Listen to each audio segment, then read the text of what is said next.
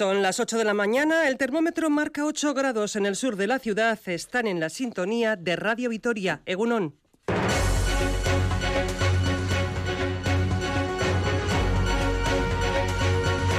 Radio Vitoria Gau.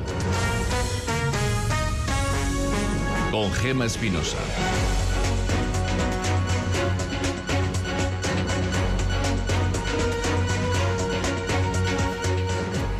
Martes 28 de junio, Día Mundial del Orgullo LGTBIQ, muchas letras, pero una sola reivindicación: respeto a la diversidad sexual y a querer a quien cada uno quiera. Parece sencillo, pero no todo el mundo lo entiende. De hecho, en un año han aumentado casi un 50% las agresiones contra este colectivo en Euskadi. Y solo se denuncian dos de cada diez casos, lo dice el Observatorio Vasco LGTBI, que propone crear una ley integral vasca. En Gasteiz, fiesta a partir de las 11 de la mañana, organizada por la Comisión Antisida de Álava en la calle Nueva Fuera. A las 7 de la tarde en la Virgen Blanca, la coordinadora 28J ha organizado una manifestación con el lema Ante vuestras violencias, nuestro orgullo.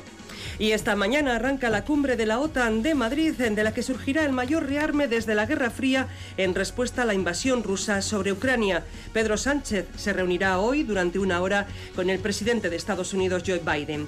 Y mientras en Madrid se reúnen los miembros de la OTAN, Rusia ha cometido uno de los mayores ataques de las últimas semanas contra Ucrania. Ha bombardeado un centro comercial sin previo aviso donde había un millar de clientes. Hay al menos 14 muertos. Y división en el gobierno por las muertes en la valla de Melilla. Sánchez lamenta lo ocurrido, pero culpa a las mafias y ha vuelto a agradecer su labor a la policía marroquí. Partido Popular, Más País y los grupos nacionalistas piden la comparecencia del presidente y Unidas Podemos exige una investigación independiente ayer hubo concentraciones en Irún, Vitoria y Pamplona. No son muertes, son asesinatos. Aserretik eta eta morrutik ere e, hitz egiten ari gara eta une honetan gertatu dena Melillan sarraski bada eta lotxagarriena da politikariak, gobernuak eta erakunde publikoetatik erakusten ari diran jarrera.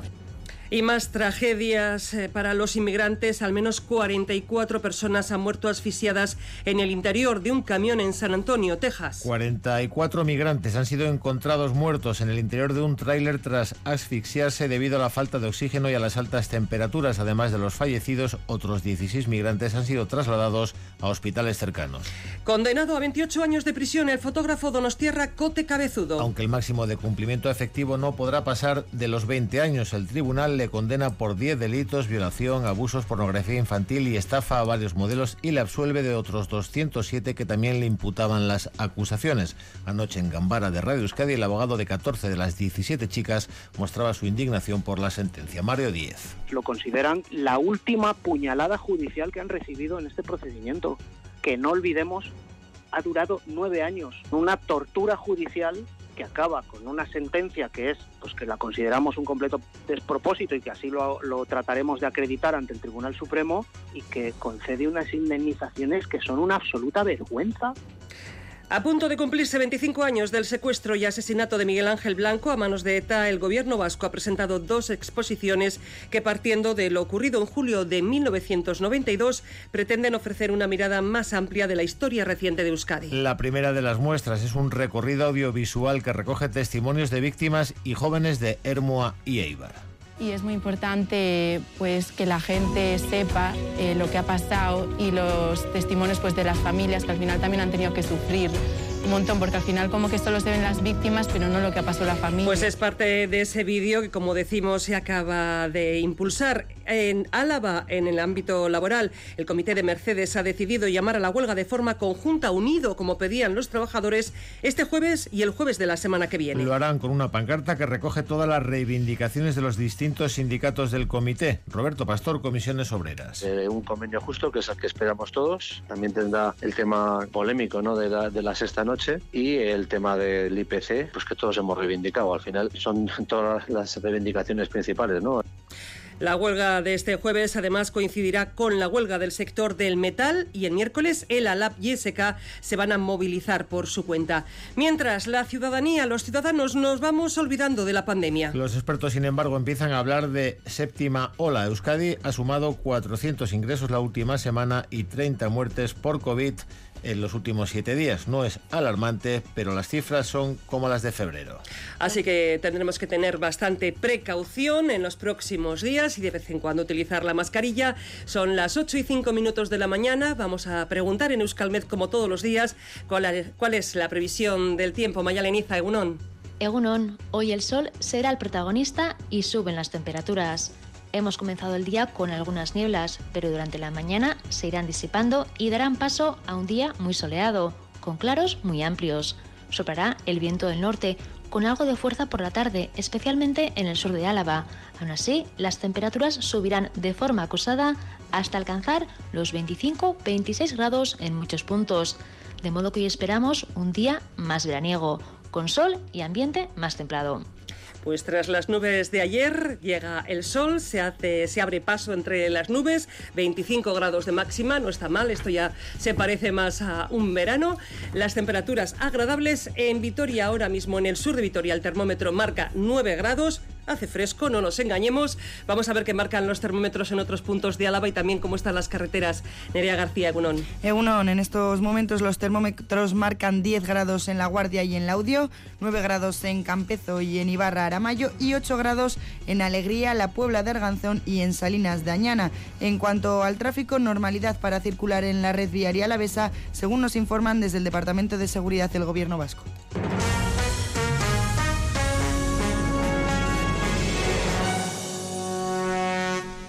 Nos centramos ahora exclusivamente en la información local, en la de Álava, con Javier Moncada, Javier Egunón. Egunón, de nuevo cambios de tráfico esta mañana en varias calles del centro y el casco histórico de Vitoria-Gasteiz. En principio solo hasta el jueves, Nerea García. Así es, nuevos cortes desde hoy y hasta el jueves en el centro de la ciudad y el casco antiguo debido a la reparación de la red de saneamiento y asfaltado. En primer lugar, estos trabajos dejarán sin servicio a las paradas de Tuvisa de las calles Prado y Olaguibel 20.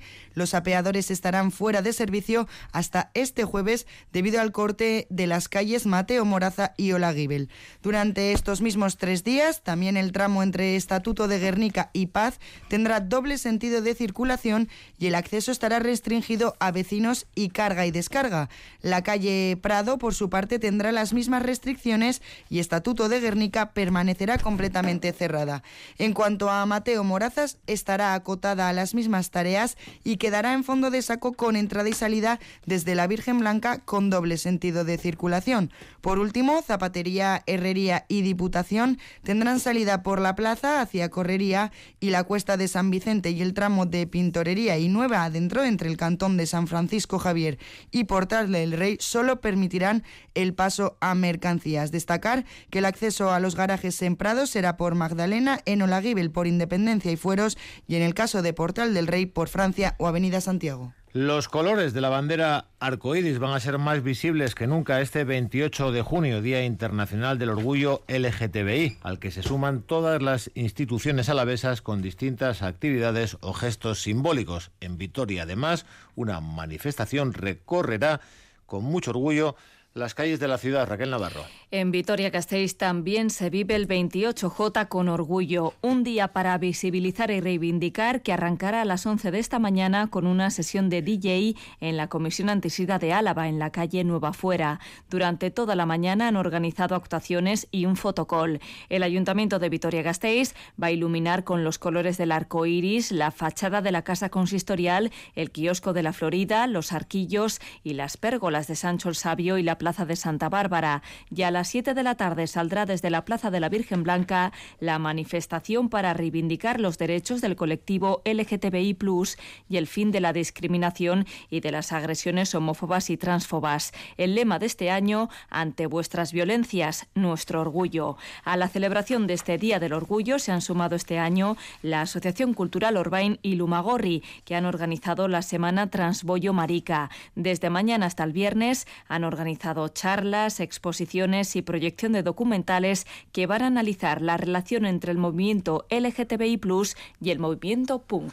8 y 10 minutos. Los sindicatos de Mercedes han logrado lo que llevan mucho tiempo buscando, transmitir que están unidos en la negociación del nuevo convenio colectivo y en su rechazo a las condiciones de flexibilidad que les plantea la compañía. Las siete centrales presentes en su comité de empresa han aparcado sus diferencias y mañana llaman a parar de nuevo la factoría en otra jornada más de huelga. Rafa Ortego. Habrá unidad en la jornada de huelga que el Comité de Mercedes Vitoria ha convocado para este jueves, coincidiendo así con la huelga del sector del metal. Por la mañana se unirán a la movilización del sector y por la tarde se concentrarán frente a la Diputación Foral de Álava. Lo harán con una pancarta que recoge todas las reivindicaciones de los diferentes sindicatos del comité.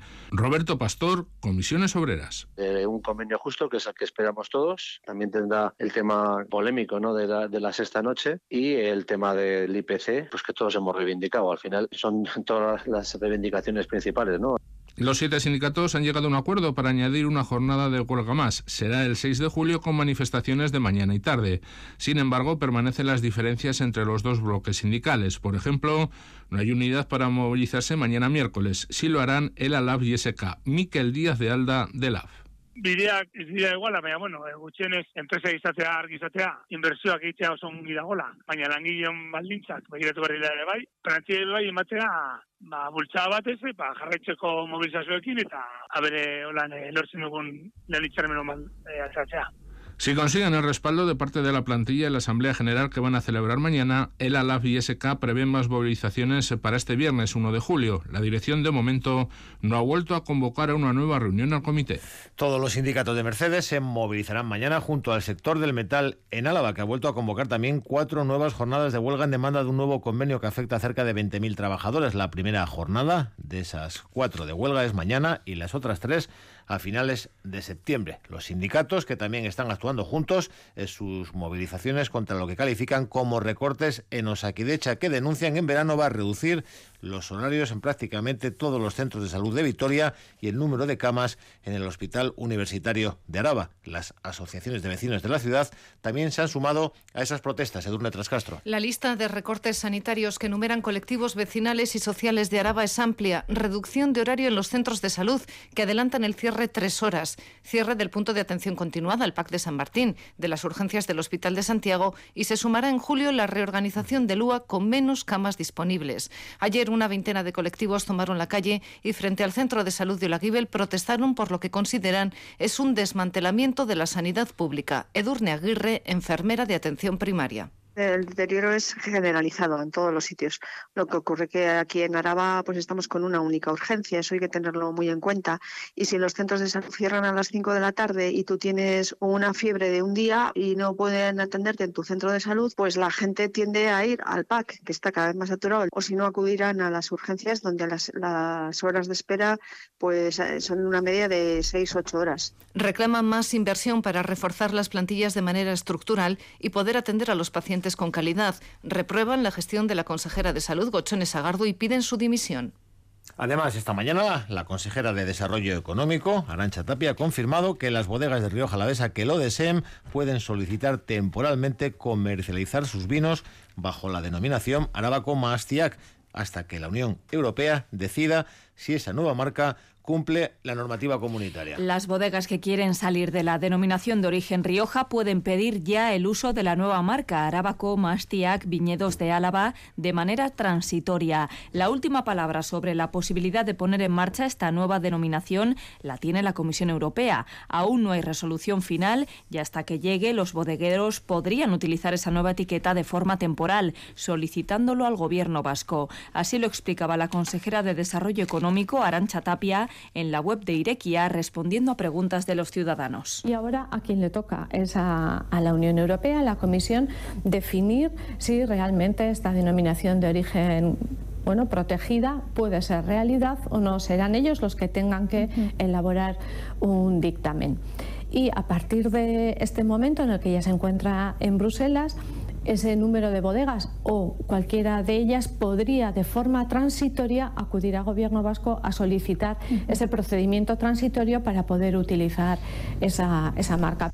Mientras se pronuncia la Comisión Europea, el Consejo Regulador de Origen Rioja ya ha advertido de que utilizará todos los recursos legales para paralizar la comercialización de las bodegas con el nuevo etiquetado. 8 y 15 minutos desde el viernes, desde este 1 de julio, los abonados a las instalaciones deportivas municipales de Vitoria podrán utilizar gratuitamente los de otras 72 localidades vascas. La capital alavesa se ha sumado a la llamada Mugiment Quirol Chartela una tarjeta virtual que solo requiere instalarse una aplicación en el móvil. Rosa Ortiz de Mendivil. El objetivo es que no haya excusas para practicar deportes si estudias o trabajas fuera, por ejemplo, y también rentabilizar al máximo los equipamientos deportivos. Gasteiz se suma así a Moviment Quirol Chartela, una tarjeta virtual que se instala en el móvil y que te da acceso a 125 piscinas, gimnasios, campos de fútbol, pistas y canchas deportivas de 72 pueblos y ciudades de Euskadi. Para poder utilizarla hay que ser abonada o abonado de las instalaciones municipales eh, de Gasteiz y descargar la APP. La idea es bueno, ir testando cómo funciona, sobre todo operativamente. En la propia aplicación tendrás la información de, bueno, pues aquí tienes que llamar, aquí puedes reservar, estos son los horarios. Es Livia López, concejala de Deportes de Gasteiz, que detallaba también los centros donde arranca la iniciativa. Primera fase piloto, vamos a llamar. Eh, vamos a arrancar con las piscinas de, aquí de Zabalgana y vamos a poner también a disposición frontones de, de diferentes barrios, Adurza, Avechuco y Laco 03. A partir de septiembre se ampliará el número de instalaciones y de equipamientos que ofrecerá Vitoria a la red. De la ciudad, además, se ha confirmado lo que estaba prácticamente anunciado. El Partido Popular va a sumar sus votos a los del gobierno Urtaban para rebajar el grado de protección de la casona de los Alfaro y que el grupo inversor que la compró pueda construir un hotel. Eric Salazar. Sí, la antigua Casa de los Alfaro está más cerca de poder convertirse en un edificio que acoja un hotel y un restaurante, y es que el Partido Popular ha conformado su voto favorable a la modificación de catalogación urbanística del edificio. El PP de Vitoria apoya así al gobierno de Gorka Hortarán, que necesitaba el apoyo de al menos un grupo político más para llevar a cabo esta propuesta. La portavoz municipal del PP, Ainhoa Domaica, ha recalcado que la citada modificación cuenta con todos los informes favorables del Departamento de Urbanismo. Asimismo, ha subrayado la creación de puestos de trabajo que genera el proyecto. Con este cambio de catalogación, durante las obras se podrán generar entre 60 y 80 puestos de trabajo directos sin contar con todos los empleos indirectos que van a suponer esas obras. Y también cuando abran sus puertas ese hotel-restaurante, estaríamos hablando de entre 30 y 32 puestos de trabajo permanentes en Vitoria-Gasteiz unido a este proyecto innovador para dinamizar el centro. La aprobación inicial de este cambio de conservación estructural se dará en el Pleno del próximo 22 de julio. Les contamos también de manera más breve otras noticias de interés. El teatro principal inicia mañana la venta de entradas para su temporada de verano. La venta se realizará en las taquillas del principal y por teléfono de 10 de la mañana a 1 del mediodía y por la tarde de 5 y media a 7 y media. La venta online va a arrancar a las 10 de la mañana. A partir del 30 de junio las taquillas permanecerán abiertas de lunes a viernes de 5 y media a 7 y media de la tarde y dos horas antes de cada espectáculo. Los sábados el horario será de 11 y media de la mañana a 1 y media del mediodía si no hay espectáculo. Detenidos dos jóvenes en Gasteiz por herir a un hombre con arma blanca. De 29 y 34 años fueron detenidos por la policía local por herir a otro hombre con un arma blanca en la madrugada del pasado domingo en el casco medieval. La víctima reconoció a los supuestos agresores que fueron arrestados cerca del lugar de los hechos. El Departamento Municipal de Políticas Sociales destina cerca de 100.000 euros a convenios con varias asociaciones. Ascudean va a percibir 7.397 euros para la formación de familias cuidadoras un total de 12.000 euros se va a destinar al Banco de Alimentos y la Asociación Vivir con Luz Propia va a percibir 15.000 euros. Además, los centros de mayores Bisan de Vitoria-Gasteiz organizan dos proyecciones de cine al aire libre y una sesión de jazz. Este jueves, día 30 de junio, a las 10 y cuarto de la noche, en el patio CEIB de Judy Mendy se va a proyectar La boda de Rosa, película de Iciar Boyain. El 5 de julio, martes, tendrá lugar una sesión de jazz a las 6 de la tarde en la sala de Fundación Vital en Dendaraba. 8 y 19 minutos, una noticia más. La Diputación va a liberar próximamente otras seis crías de águila Bonelli en el entorno de Sierra Cantabria. Son seis ejemplares nacidos en cautividad que de momento se van a mantener en una gran jaula hasta que completen su proceso de aprendizaje y adaptación al entorno natural. En agosto serán completamente libres, Edurne Trascastro. Los seis pollos de águila Bonelli, que tiene el tamaño, tienen ya el tamaño de una gallina, están ya en un jaulón en su nido en Sierra de Cantabria. Así aprenderán a volar de manera protegida. Con esto se consigue que consideren La Guardia y Sierra de Cantabria su hogar y vuelvan para criar. Nos lo explica Marta Olalde, jefa de Espacios Naturales y Diversidad de la Diputación. Es una especie que va a tender a quedarse en el territorio que ha nacido o a volver, eh, después de que se disperse primer, primer y segundo año, vuelve a su territorio natal generalmente a reproducirse y nidificar. Podamos tener pues un ejemplar que, que, con otro consiga finalmente criar y establecer lo que llamamos un territorio de Águila Bonelli en el sur de Álava. De los seis pollos, cinco son machos y una hembra, ya que el año pasado fallecieron los machos en la reintroducción. Y es que esta es la tercera campaña de este programa que ha conseguido crear ya un territorio en Araba. Por cierto, que para evitar que resulten heridas cuando cazan, se está llevando a cabo el proyecto llamado Espaldera, que retira y baja los alambres de las vides cuando llega la poda. Seis bodegas alavesas han sido premiadas por esta buena práctica. 8 y 20 minutos, 9 grados en el sur de Vitoria-Gasteiz. Radio Vitoria. En Araba Gaur, Deportes.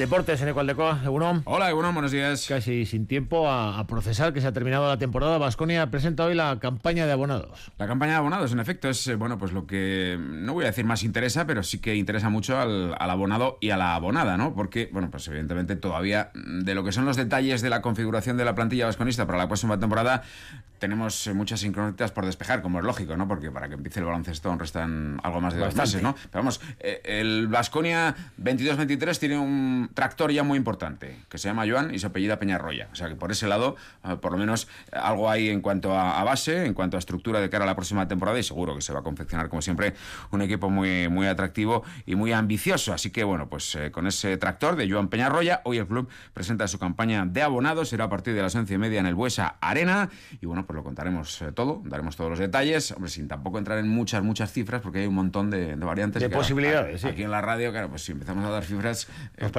cualquiera, que nos escuche se pierde. Vamos, en principio esta es una de las citas de la mañana, que no es estrictamente deportiva, que es más bien económica, pero que es de gran interés para los y las aficionadas de el La Presentación de la campaña de abonados del conjunto de Joan Peñarroya. Además de esto, hablando de fútbol, pues eh, seguimos eh, notando y, confirmando lo que a lo largo de las últimas semanas hemos dicho. El mercado estaba paradísimo, pero paradísimo, paradísimo.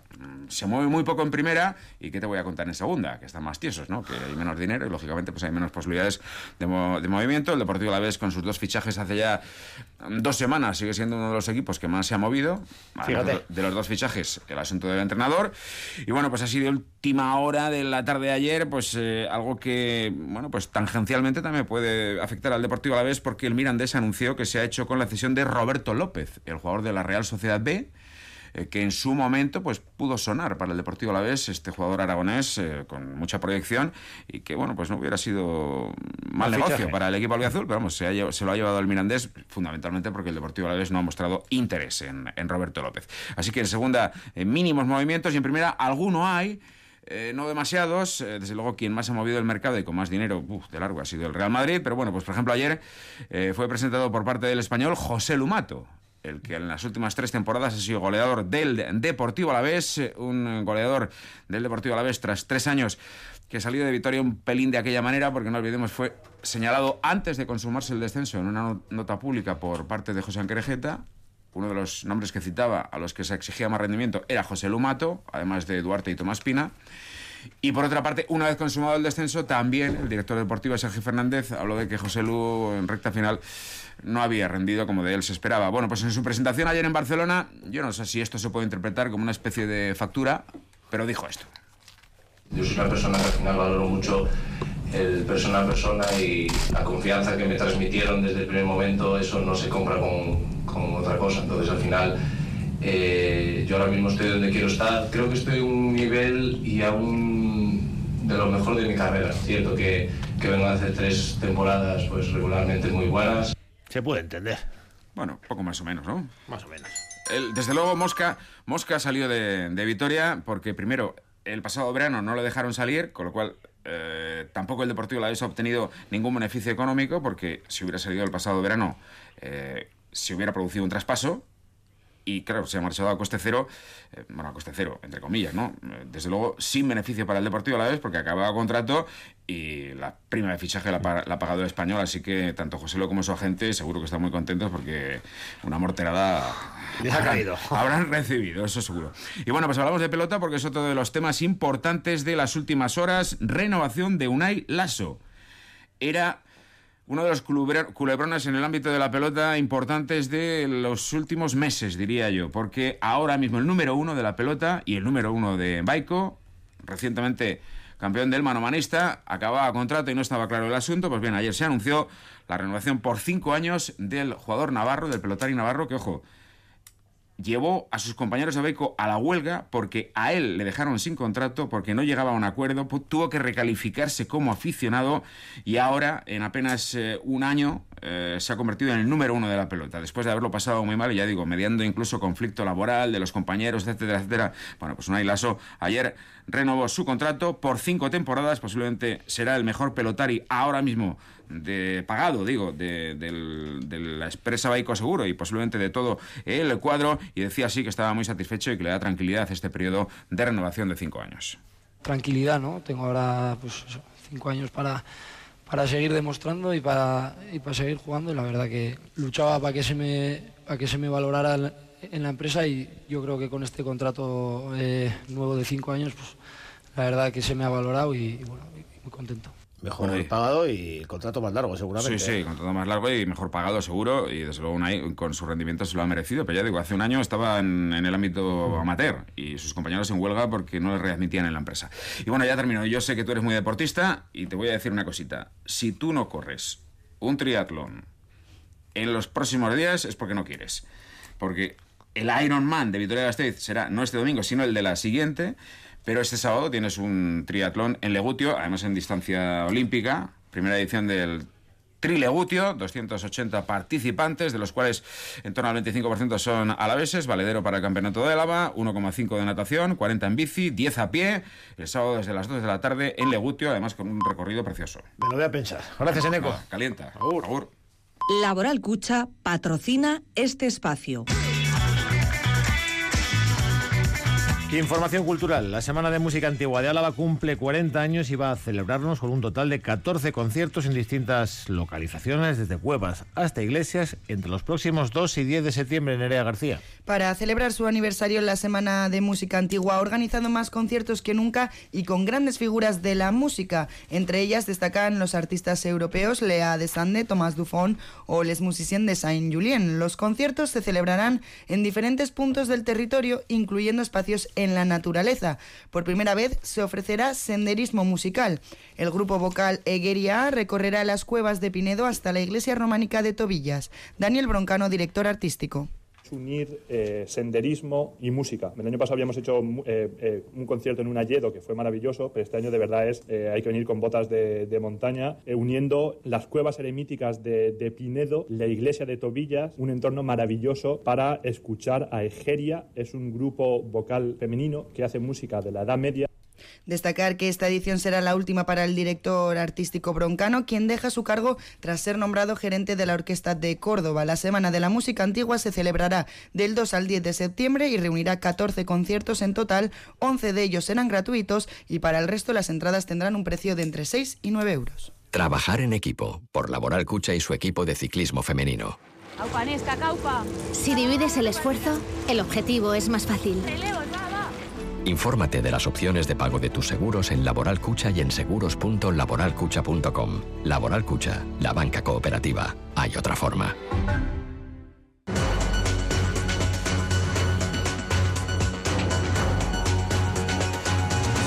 8 y 32 minutos, nos mueve el termómetro, seguimos con 9 grados en el sur de Vitoria-Gasteiz. La información continúa ahora con Gemma Espinosa. Gracias, Javier Moncada. Sí, es cierto, el termómetro no se mueve mucho, pero nos han anunciado 25 grados de temperatura, así que tiene que correr mucho en las próximas horas esa mercurio. Enseguida vamos a charlar como hacemos de vez en cuando. La verdad es que de vez en cuando eh, se nos acumulan tantos temas para estos diálogos sociales que deberíamos eh, dedicarle mucho más. El caso es que hoy, eh, lógicamente, vamos a tener que hablar de lo ocurrido en Melilla, en el salto a la valla. Es que no sabemos, las imágenes son impresionantes, pero saber, saber, no sabemos ni el número exacto de fallecidos, ni qué ha ocurrido con ellos. De todo ello hablaremos y de más cosas en unos minutos, pero antes vamos a conocer eh, cuál es la previsión del tiempo y también el estado de las carreteras con Nerea García. Eroski te desea un buen día y te ofrece esta información. Eroski contigo.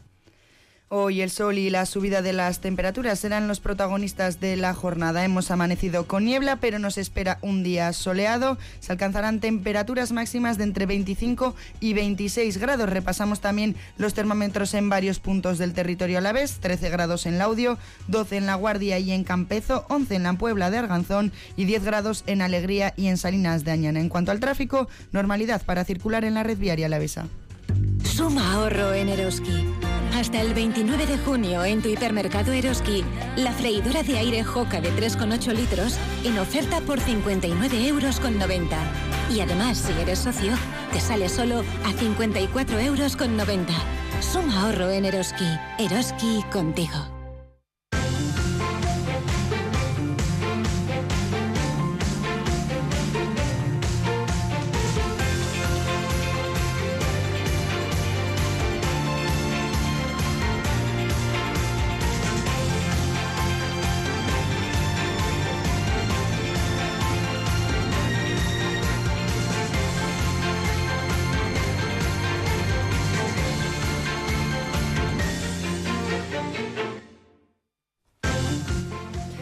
Nuestros diálogos sociales eh, van cogiendo también vacaciones. Ramón Ibeas, Rosabel Argote, uno, buenos días. Bueno, pero antes de las vacaciones y durante las vacaciones seguro que habrá muchos temas eh, de los que hablar, muchos delitos flagrantes contra los derechos humanos y en esta ocasión... Eh, lo que no se ha ido de, vacaciones ha sido todo aquel que quería pasar buscando un un futuro mejor, quizás para él o quizás también para su familia. Hablamos sin duda del intento de saltar la valla en el paso fronterizo de Nador, en Marruecos, donde han fallecido, vamos a decir que unas 23 personas, que es muy duro no poder saber cuántas personas incluso han muerto, como si uno más o uno menos fuese lo mismo, como si ese más o ese menos no tuviese deseos, proyectos y también eh, familia. Ha sido el intento de entrada más mortal de la historia. La Asociación Marroquí de Derechos Humanos cree que son 27, otros hablan de 37. El caso es que en el cementerio de Sidi Salem se prepararon 23 fosas, que es el número oficial de fallecidos por, dicho por las autoridades autoridades marroquíes. Se les enterraron ayer. Eh, no se han hecho autopsias, no se ha hecho denuncia, no se ha identificado a los muertos. Muchos sabemos que eran fallecidos, muchos de los fallecidos eran de Sudán del Sur, un país, por cierto, en guerra. Y enseguida os voy a preguntar por las respuestas de, Europa y también del presidente del Gobierno, Pedro Sánchez.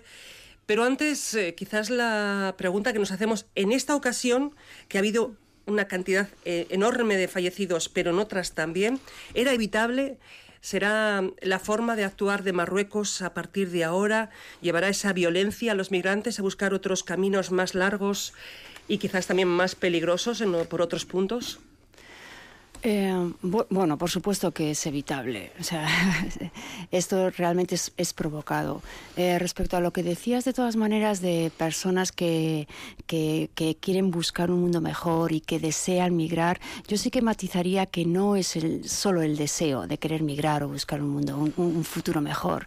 O sea, precisamente por esas personas que vienen del Sudán y de otros tantos lugares que están en guerra, no es que quieran, no es que lo deseen, sino que están huyendo de guerra y, y, es como si no nos lo creyéramos. Guerras de las cuales eh, somos cómplices en cierto sentido. Eh, están las personas refugiadas que huyen, que están siendo devueltas en fronteras y tenemos algo que decir y somos parte cómplice. Yo creo la que... diferencia de una guerra es que la de Ucrania, por ejemplo, es televisada. Podemos sentir de cerca lo que ocurre allí, de cerca con mucha distancia.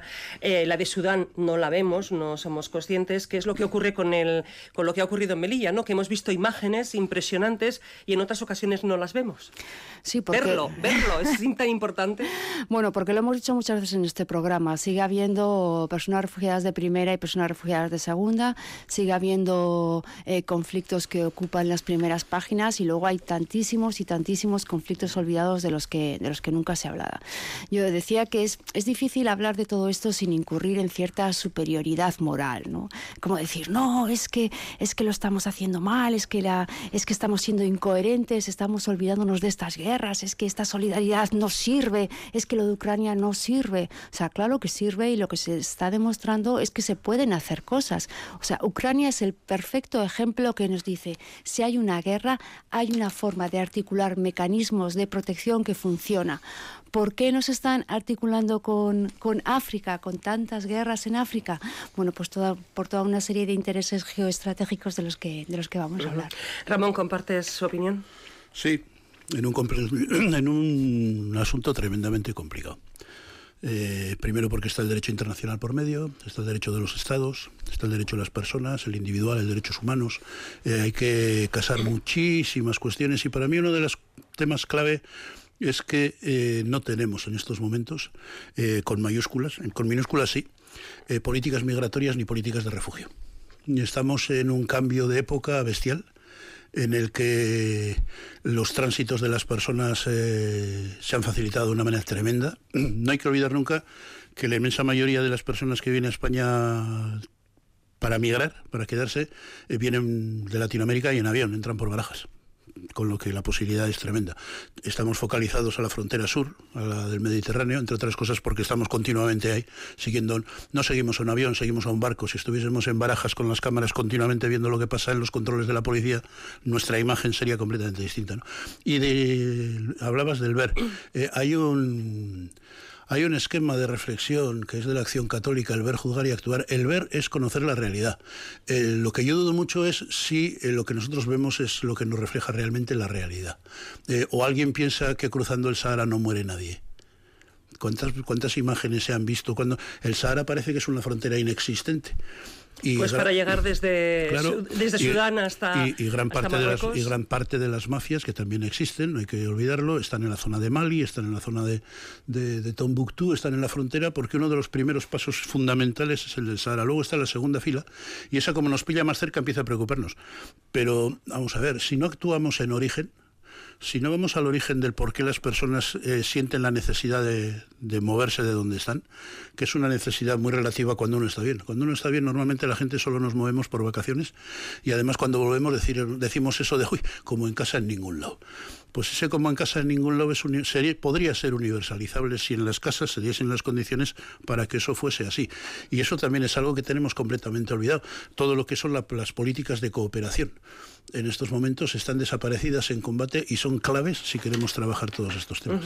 No me negaréis que cuando habláis así en otros círculos que no sean aquí en estos micrófonos, eh, quienes tenéis alrededor os dicen, sí, sí, eh, hemos acogido a los vecinos de Ucrania, en este caso yo creo que las imágenes, verlo, ver ese dolor, esa salida, esos bombardeos, hizo que mucha gente se desplazase allí, fuese con furgonetas, intentaba ayudar de alguna manera, cosa que no ocurre porque no lo vemos lo que está pasando en Sudán, pero esa gente que os rodea os dirá, sí, claro, y vamos a, poder hacer lo mismo que con Ucrania, con Afganistán, con Pakistán, con Etiopía, con eh, Nigeria, con todos los países que tienen conflictos ah, bélicos. la respuesta es clara, la respuesta es no. El problema es que con el sistema que tenemos eh, no estamos consiguiendo responder a necesidades muy básicas.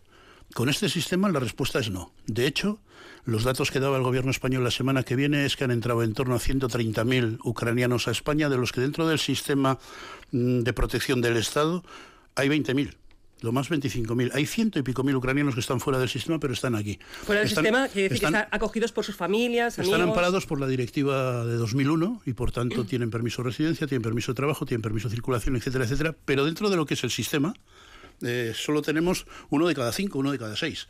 ¿Eso quiere decir? Que tenemos que repensarlo tenemos eh, esto nos ha movido de una manera completamente distinta a lo que eran los flujos eh, de refugio en Europa, del que el último recuerdo que tenemos es el de Bosnia, pero de Bosnia salieron en torno a 2.100.000, 2.030.000 personas, 300.000 personas, y los movimientos en Ucrania están en torno a los 12 millones, un millón menos que en Siria de los que la inmensa mayoría siguen dentro del país, son desplazamientos internos. Han salido de, Ucrania en torno a cuatro millones y medio aproximadamente, de los que la inmensa mayoría están en la frontera de Polonia, Rumanía, Hungría, etc. Los que han entrado hacia Europa son bastante menos. Pero y muchos de ellos quieren volver, cosa que no ocurre con los países africanos que están en guerra. Ellos mm, eh, intentan venir y el esfuerzo tan enorme que realizan no es pensando en volver. Vamos a ver que a Ucrania se puede ir en coche en dos días y volver en coche en dos días y la libertad de tránsito te lo permite. Un africano, primero, no tiene posibilidad de venir en coche, no tiene permiso de entrada, no tiene permiso de libertad de circulación, etcétera, etcétera. Las condiciones son radicalmente distintas. Pero el flujo de ucranianos también nos está enseñando otra cosa. El refugio está pensado para aquel que huye y no puede volver al país. Están entrando, saliendo, saliendo, entrando y desde Vitoria se van, vienen, vienen, van. Entonces, eh, la foto ha cambiado, se ha movido muchísimo y nosotros, nuestros movimientos, lógicamente, son más lentos, pero tenemos que pensar en que los tenemos que hacer. Eh, yo preguntaba si mm, va a ser esta la forma de actuar, creéis, en el futuro de Marruecos, puesto que incluso el presidente Pedro Sánchez ha dicho que, bueno, ha avalado la actuación de la policía marroquí, de la gendarmería marroquí. Eh, ¿Esto puede ser? ¿Esto puede volver a repetirse? ¿Esto que nos está llegando al corazón en estos momentos eh, puede que que, lo veamos eh, durante este verano quizás? Bueno, esto no es algo nuevo. O sea, creemos que, esta compra que, se ha hecho de, entre Marruecos y, el Estado español es algo nuevo y no. O sea, la externalización de fronteras consiste precisamente en esto. Bueno, 20, 30 muertos, eh, por, vamos a decir, gracias a no sé quién, no ha ocurrido hasta ahora. No, me refiero al hecho de que tú pagas a, otro tercer país para que se blinde, para que, se, para que te pueda garantizar que no vayan a, pasar todas las personas que pueden poner en riesgo tu, bienestar. Es lo que se pasó, es lo que ocurrió con la guerra de Siria cuando se pagó a Turquía para que hiciera ese, ese trabajo de gendarmería. Y en realidad es lo que está pasando ahora eh, con Marruecos. se está pagando a terceros países para que no lleguen personas, para que se pongan las personas, para que se pongan la gendarmería y las fronteras ahí externas y que los países del norte podamos seguir protegiendo nuestro bienestar. um, también decías al principio que, es terrible que no se conozcan los nombres de algunas personas, que ni siquiera conozcamos los datos. Para nosotros que trabajamos en esto, eh, dentro de que es una de, la gravedad y que es terrible, pero es que esto no tampoco es una cosa nueva de ahora. Cuando hacemos los cómputos de las personas que mueren ahogadas, que mueren desaparecidas, o sea, cuántos miles no sabemos ni que ni que han muerto. O sea, hay un montón de organizaciones también a nivel europeo que se encargan eso de hacer rastreos porque las familias en país de origen están esperando una llamada de mi hijo, mi hija entró en esa patera y no sé nada. Pero en la patera quizás eh, volcó, desaparecieron, no los puedes encontrar, incluso nunca llegas a encontrar el cuerpo. En este caso estaban allí.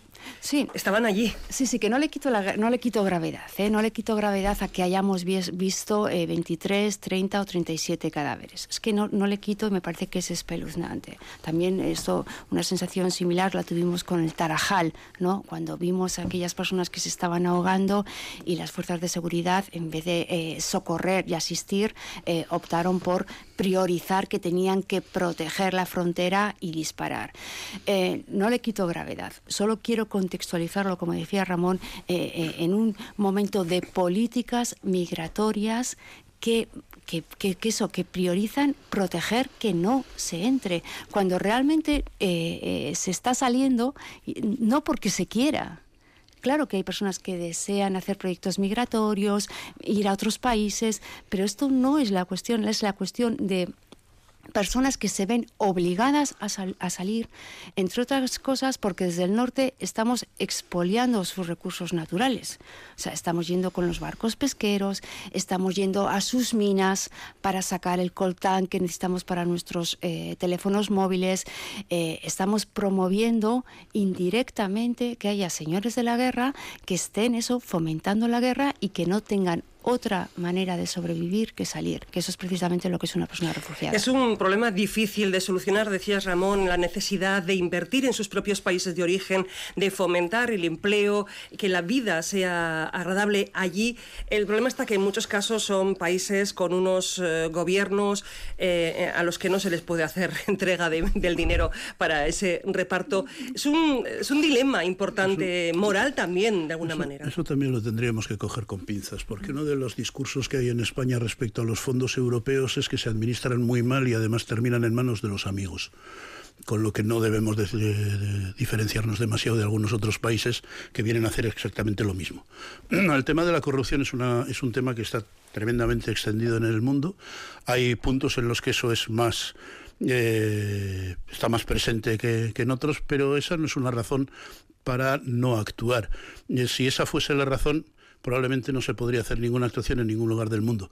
De hecho, eh, dentro de cuatro días vamos a saber aquí la sentencia del caso de Miguel en Vitoria, que es corrupción política con fondos públicos eh, y además de partidos que en estos momentos están en gobierno, tanto en ayuntamiento como en diputación como en gobierno vasco. Con lo que con ese argumento no vamos muy lejos. Para mí hay dos cuestiones que son importantes. Una, eh, yo tengo la sensación de que no hay un consenso suficiente para repensar las políticas de refugio e inmigración en la sociedad civil. En la sociedad civil hay quienes podemos militar en un determinado discurso, pero la sociedad civil en estos momentos yo no tengo muy claro si esto que se ha producido en Ucrania se hubiese producido con otro país, con otro color, otra religión, otra lengua, ¿eh? se hubiese producido de la misma manera. Y no estaríamos no tanto en proceso de acogida cuanto en proceso de, expulsión. Entonces yo creo que hay que hacer una reflexión muy, muy seria, hay que seguir trabajando, se está haciendo poco a poco, pero eh, el diferente siempre es un elemento que nos, eh, que nos pone nerviosos y ahí hay todo un trabajo. Y luego la otra cuestión importante es, todavía no sabemos cuál es el acuerdo entre España y Marruecos, que en su momento se giró en torno al Polisario, ¿os acordaréis? Para, ahora que eso se ha olvidado, ahora resulta que es menos.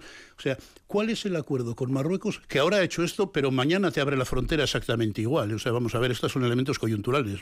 Igual que hoy ha habido, esta semana ha ocurrido lo que ha ocurrido, en la siguiente ocurre lo que ocurrió hace un par de meses, que Marruecos con los brazos cruzados vio como dos o tres mil personas eh, iban contra la valla y fue la policía española a este lado de la valla la que tuvo que actuar. O sea, eso puede volver a ocurrir, eso, esos movimientos son normales. Y luego hay otra cuestión que también es importante y es...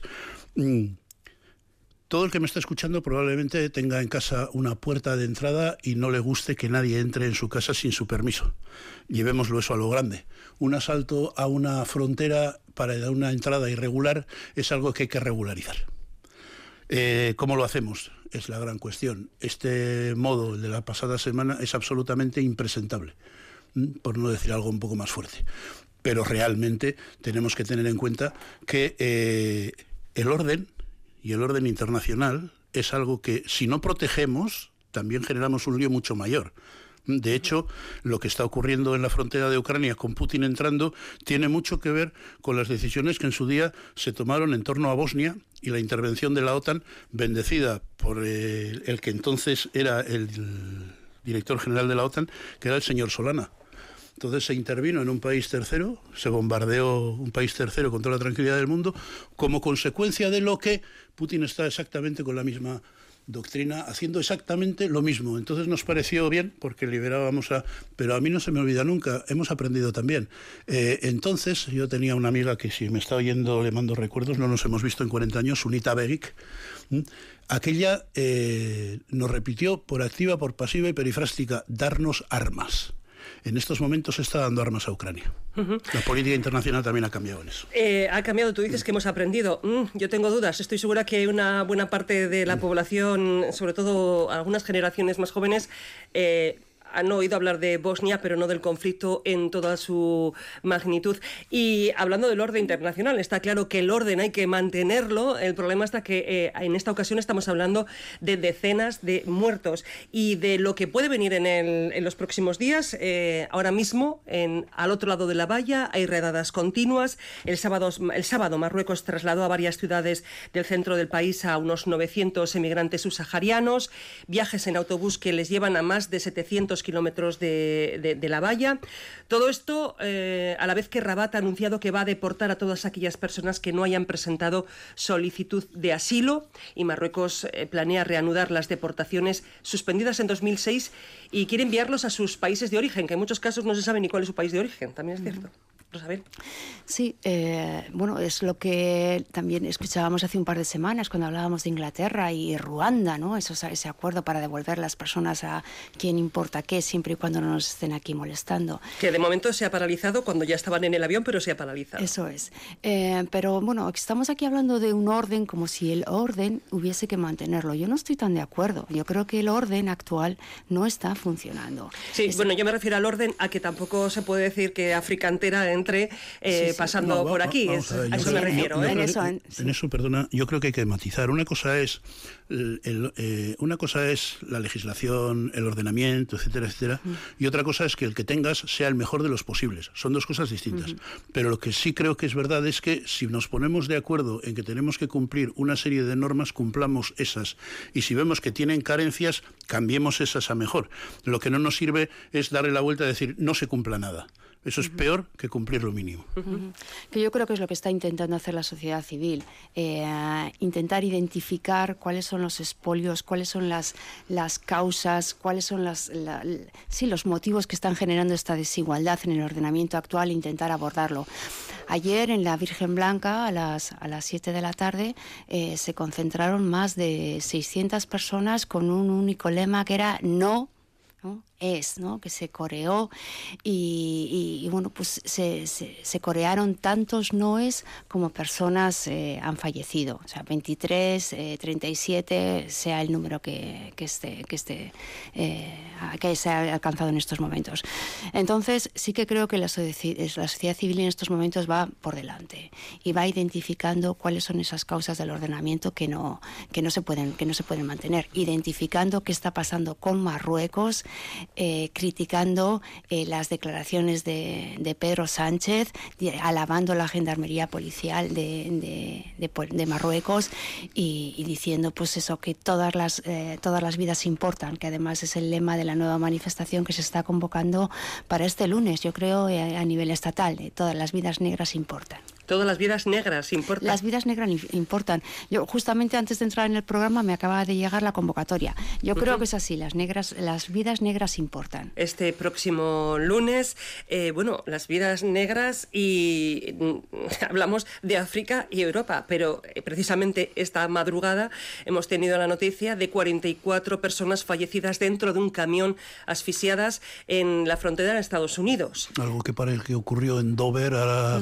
recuerdo cinco seis años, porque esa es una manera de entrada. Entonces eran, creo que eran personas que venían de Asia, en las que aparecieron en un volquete, de un, un volquete, en un contenedor de un camión.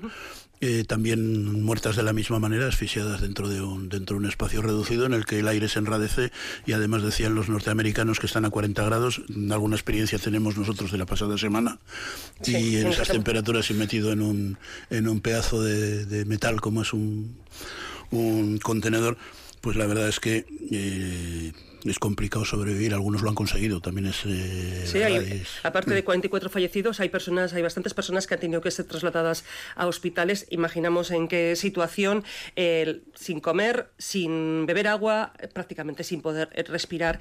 Eh, como decimos, es una noticia que en verano además es, claro, el intento por pasar, en, el caso del estrecho aún más, por las temperaturas. Y eso, y eso nos pone delante de... porque hay tres detenidos. Eso nos pone encima de la mesa otro tema que no hemos tratado y que también está en el... que es la presencia de las mafias. Eh, el tema migratorio, el tema refugio, nosotros cuando empezó el cisco de Ucrania, una de las preocupaciones máximas que tuvimos fue el tema del trata de personas, niños y mujeres. Eh, el dinero se mueve a una velocidad tremenda en cuanto ve una oportunidad. Y todo lo que nos regulemos es una oportunidad.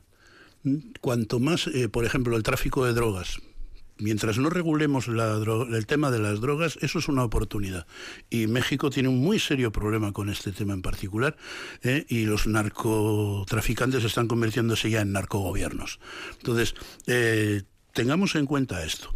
El día pasado le preguntaban a un chaval que había entrado en la por la frontera de, Melilla y dijo algo que a muchos eh, les sorprendió, a otros nos sorprendió menos. Eh, había pagado 4.000 euros por subirse a una patera. 4.000 euros es una pasta. Lo vi, lo vi. Sobre todo para una eh, persona es, que... Es, un dinero con, lo, que, lo que se está moviendo ahí. ¿Quiénes se están moviendo ahí? ¿Cómo se están moviendo ahí? También necesita un foco para ir viendo realmente cuál es la cuestión. Porque la gente real, realmente necesitada no puede emprender el viaje está quedándose en sus países. Estamos ante otro, otros tipos de flujos que hay que analizar para saber exactamente dónde estamos. No es una evaluación moral ¿eh? de si se mueve, no, no, no, es simplemente decir, vamos a ver exactamente de qué estamos hablando. Sí, pero que, pero que esa eh, alusión a las mafias nos sirva también para, para justificar lo que está pasando, ¿no? que también en estos momentos con el gobierno del Estado español es lo que está ocurriendo. ¿no? Le echa la culpa de, de estas muertes a las mafias como si no hubiera responsabilidad gubernamental, política en, las muertes que, han ocurrido. Y uno de los elementos las mafias lo que hacen es eh, animar, incentivar a poder hacer camino. No, Dicen, es posible hacerlo. No solo que tengamos una ley de extranjería que no permite que las personas trabajen los tres primeros años genera unas mafias internas que son las que están explotando a personas en los invernaderos y en determinados negocios que se controlan muy poco. Hay mafias internas de personas, no te cuento ya nada del ámbito de la prostitución del que hablamos hace ya unos programas, etcétera, etcétera. las mafias no son algo que está fuera y trae, las mafias son una manera de moverse aprovechándose este tipo de circunstancias.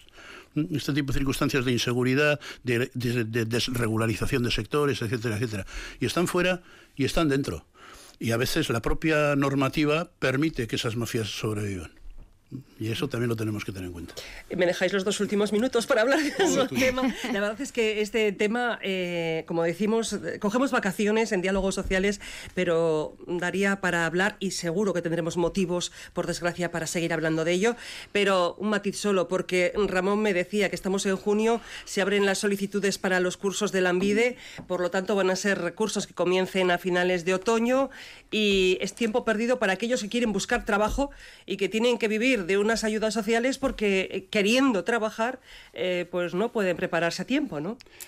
Ese es uno de los elementos que nos imaginamos nosotros que nuestros niños y niñas 14, 16 años, blanquitos, bien vestidos, bien comidos, estuviesen esperando a que el Departamento de Educación decida qué asignaturas van a cursar el año que viene, y de eso nos enterásemos en julio y estuviésemos además pendientes de que alguien los pudiese montar o dejar de montar.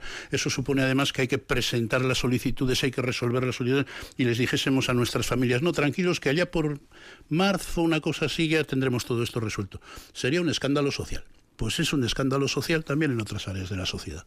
Sí, es un escándalo social que además sigue fomentando la desigualdad, eh, porque al final si tú no puedes acceder no tanto ya a las ayudas, sino a prestaciones sociales a las que tienes derecho, eh, te acaba abocando a, unas situaciones de precariedad social y laboral que yo creo que en el siglo XXI y en una ciudad como Gasteiz, ¿no? que se jacta de, ser una ciudad de acogida, que se, de ser una ciudad que, eh, pues eso, que, que intenta paliar estas situaciones de desigualdad pues, pues no toca. La verdad es que yo estoy de acuerdo con él en que, en que es un escándalo y, de, y deberían ponerse las medidas para, para evitarlo. Bueno, en este caso no hablamos solo, los cursos de la MIDE no son solamente para inmigrantes, son para todo. No, no, no, no, estoy, hablando de todo en general. ¿no? Son para las personas que están en, situación de vulnerabilidad. En esa, situación en la que uno entra, sale, sale y entra en el mercado laboral, que es donde está la mayoría de la gente. ¿eh? Cuidado y tenemos que tener en cuenta. A veces la foto se nos mueve, pues porque en Álava tenemos tres referencias muy potentes. Con una estamos muy nerviosos. ¿Qué va a pasar con Mercedes? ¿Mm?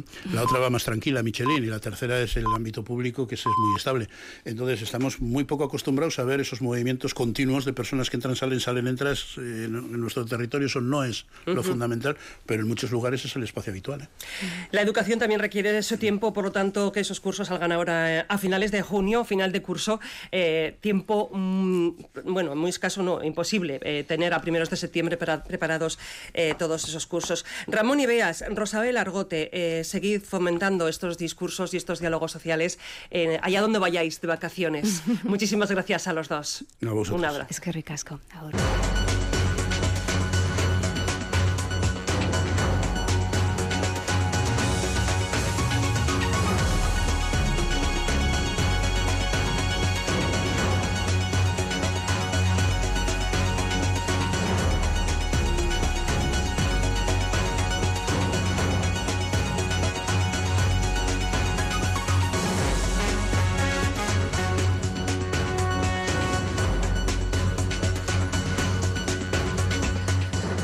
Bueno, pues 10 grados de temperatura, 9 y 5 de la mañana. ¿Qué les parece si a estas horas nos ponemos al día? Lo hacemos con Raquel Navarro. Raquel Egunón. ¿Qué tal, Egunón? Bueno, pues hoy se, celebra en todo el mundo el Día Mundial del Orgullo LGTBIQ, un día para visibilizar y reivindicar el respeto a la diversidad sexual y el fin de las agresiones homófobas y transfobas. También lo celebramos, como no podía ser de otra manera, aquí en Euskadi. En un año han aumentado casi un 50% las agresiones contra este colectivo en Euskadi Euskadi y solo se denuncian dos de cada diez casos. Son los datos que maneja el Observatorio Vasco LGTBI que propone crear una ley integral vasca. En un par de horas, a las 11 de la mañana, en la calle Nueva Fuera, en la sede de la Comisión Antisida de Álava, han organizado una fiesta. Va a haber DJs, va a haber fotocall y a las 7 de la tarde, en la Plaza de la Virgen Blanca, la coordinadora 28J ha organizado una manifestación bajo el lema Ante vuestras violencias, nuestro orgullo. Más cuestiones. División en el gobierno central por las muertes en la valla de Melilla. Sánchez lamenta lo ocurrido, pero culpa a las mafias. Ya ha vuelto a agradecer su labor a la policía marroquí. Partido Popular, Más País y los grupos nacionalistas piden la comparecencia del presidente y Unidas Podemos exige una investigación independiente. Ayer hubo concentraciones de protesta en Irún, en Pamplona y aquí en Vitoria-Gasteiz. No son muertes, son asesinatos. Aserretik eta eta morrutik ere e, hitz egiten ari gara eta une honetan gertatu dena Melillan sarraski bada eta lotxagarriena da politikariak, gobernuak eta erakunde publikoetatik erakusten ari diran jarrera. La última hora de la tragedia migratoria llega desde Estados Unidos, desde Texas, donde se han encontrado al menos 46 migrantes muertos asfixiados dentro del remolque de un camión. El camión ha aparecido abandonado a un lado de la carretera de San Antonio, a 250 kilómetros de la frontera con México. Todo apunta a que murieron por el calor y por la falta de ventilación. Terrible ese suceso seguido del de La Valla en California, 44 fallecidos, 46 fallecidos y varios eh, más eh, desplazados que han tenido que ser trasladados a un hospital. Gracias, Agur. Raquel. Vamos con nuestro escrito en el aire y sí, Elena Martínez de Madina se coge vacaciones, así que nuestro escrito en el aire de hoy dice aquello de fin de curso.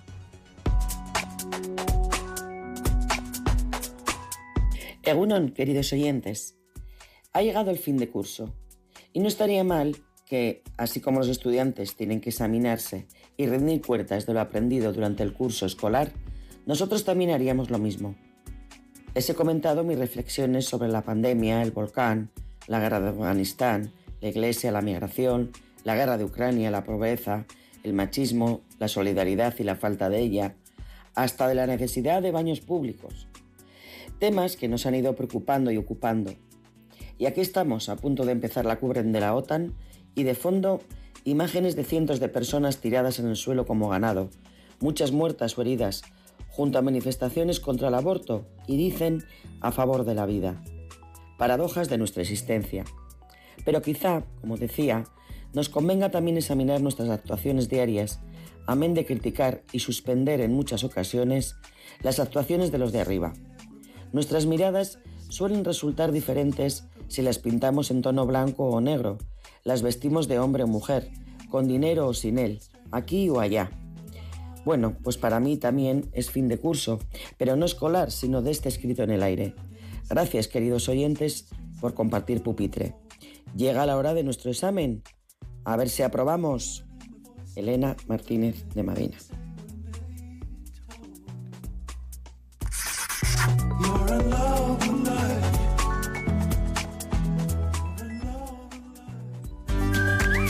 Damos paso a la tertulia poniéndonos en modo sostenible con las cápsulas compostables de Cafés Baqué.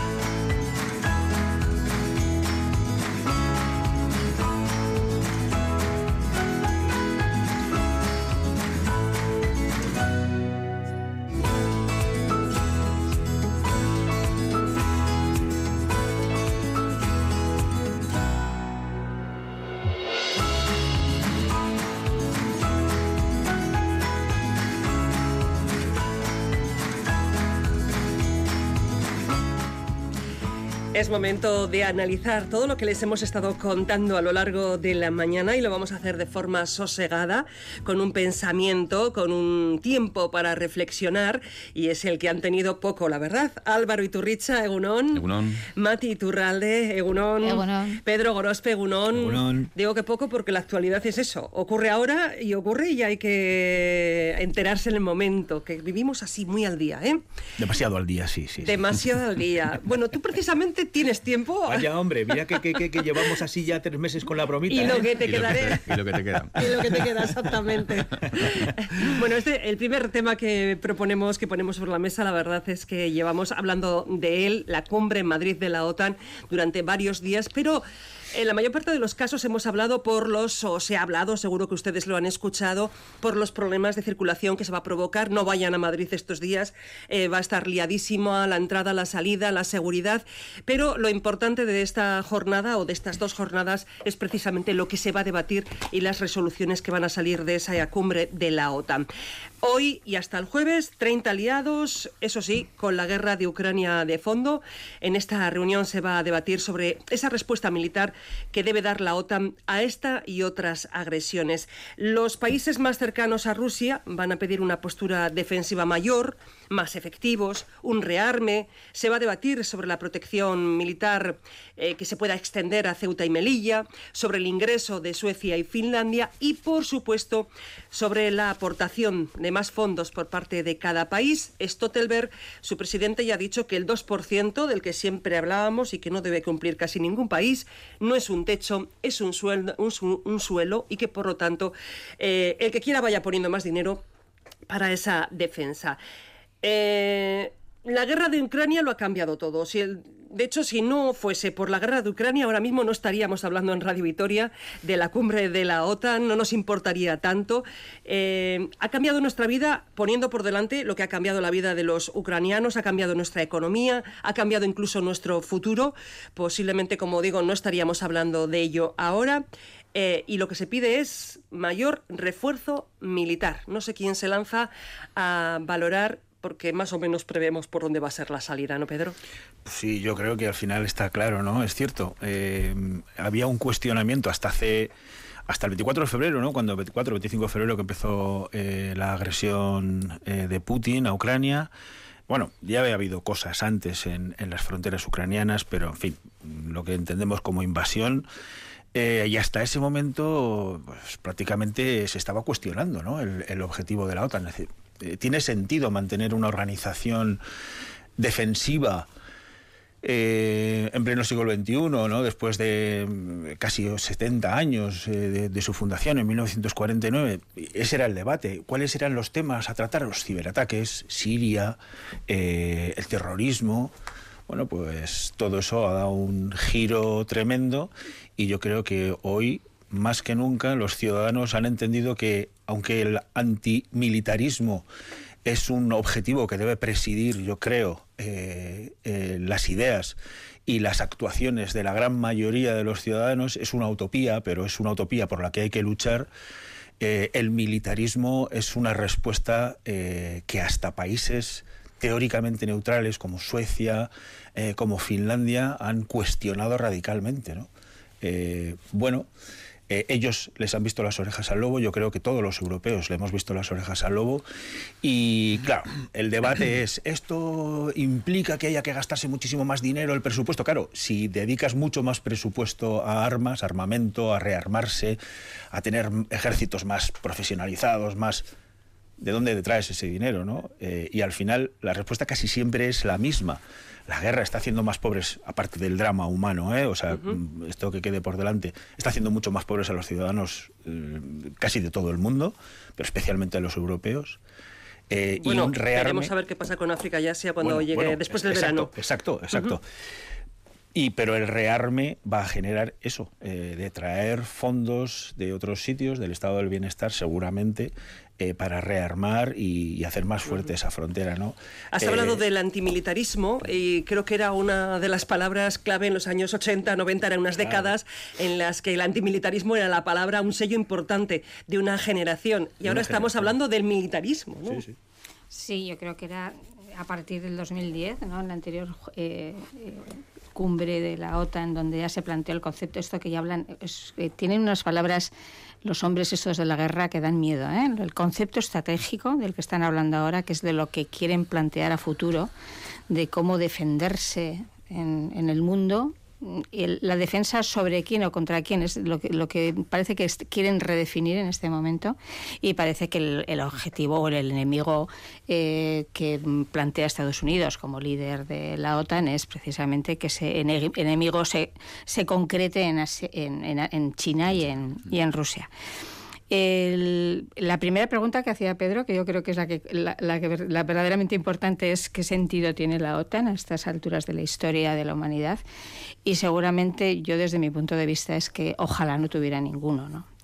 El antimilitarismo puede ser una utopía, puede ser un planteamiento que, simplemente se quiera compadecer con, la, miseria humana, pero no solamente creo que es eso. Yo creo que estamos viviendo en un momento de la historia en el que el desarrollo tecnológico y donde vivimos los seres humanos en este planeta está ya eh, en una situación de deterioro tan límite donde el gasto militar no solo comporta que se quite de otro gasto, sino que comporta que podamos llegar a un momento de guerra global. Y que esto que lo veíamos como una cosa muy utópica y que en la Guerra Fría, sobre todo, se fue planteando como una cosa prácticamente imposible, ahora parece que puede llamar a la puerta en cualquier momento. Porque, sobre todo, y esa es mi percepción, los líderes eh, del mundo no es que tengan precisamente una calidad humana, una calidad de pensamiento, como antes tú planteabas, y una calidad de, de creencia en la humanidad eh, que sea digna de mención, sino todo lo contrario. Yo ayer les veía cuando iban llegando a Madrid, empezando por el señor Biden, que, no sé hasta qué punto tiene todas sus, capacidades cognitivas en, en, marcha, ¿no? Da la sensación, por lo menos, que tiene un nivel de desconexión importante.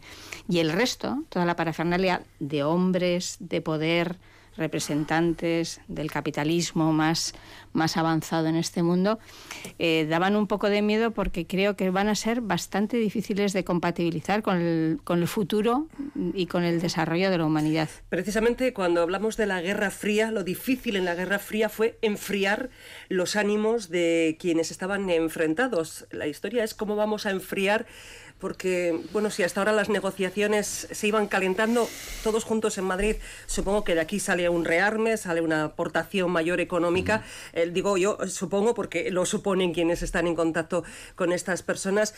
Eh, enfriar los ánimos tras la Guerra Fría fue difícil, enfriarlos ahora no va a ser nada fácil, ¿eh? Pues no, y además es que el concepto de, riesgo militar, de guerra, ha cambiado radicalmente desde la Guerra Fría, ¿no? Antes eh, eran las grandes potencias enfrentadas con su arsenal nuclear y ahora eso se, se, transforma en una guerra de carácter tecnológico donde es tan importante los mecanismos de destrucción de los misiles que los propios misiles en sí. Estamos a unos niveles tecnológicos absolutamente brutales, ¿no?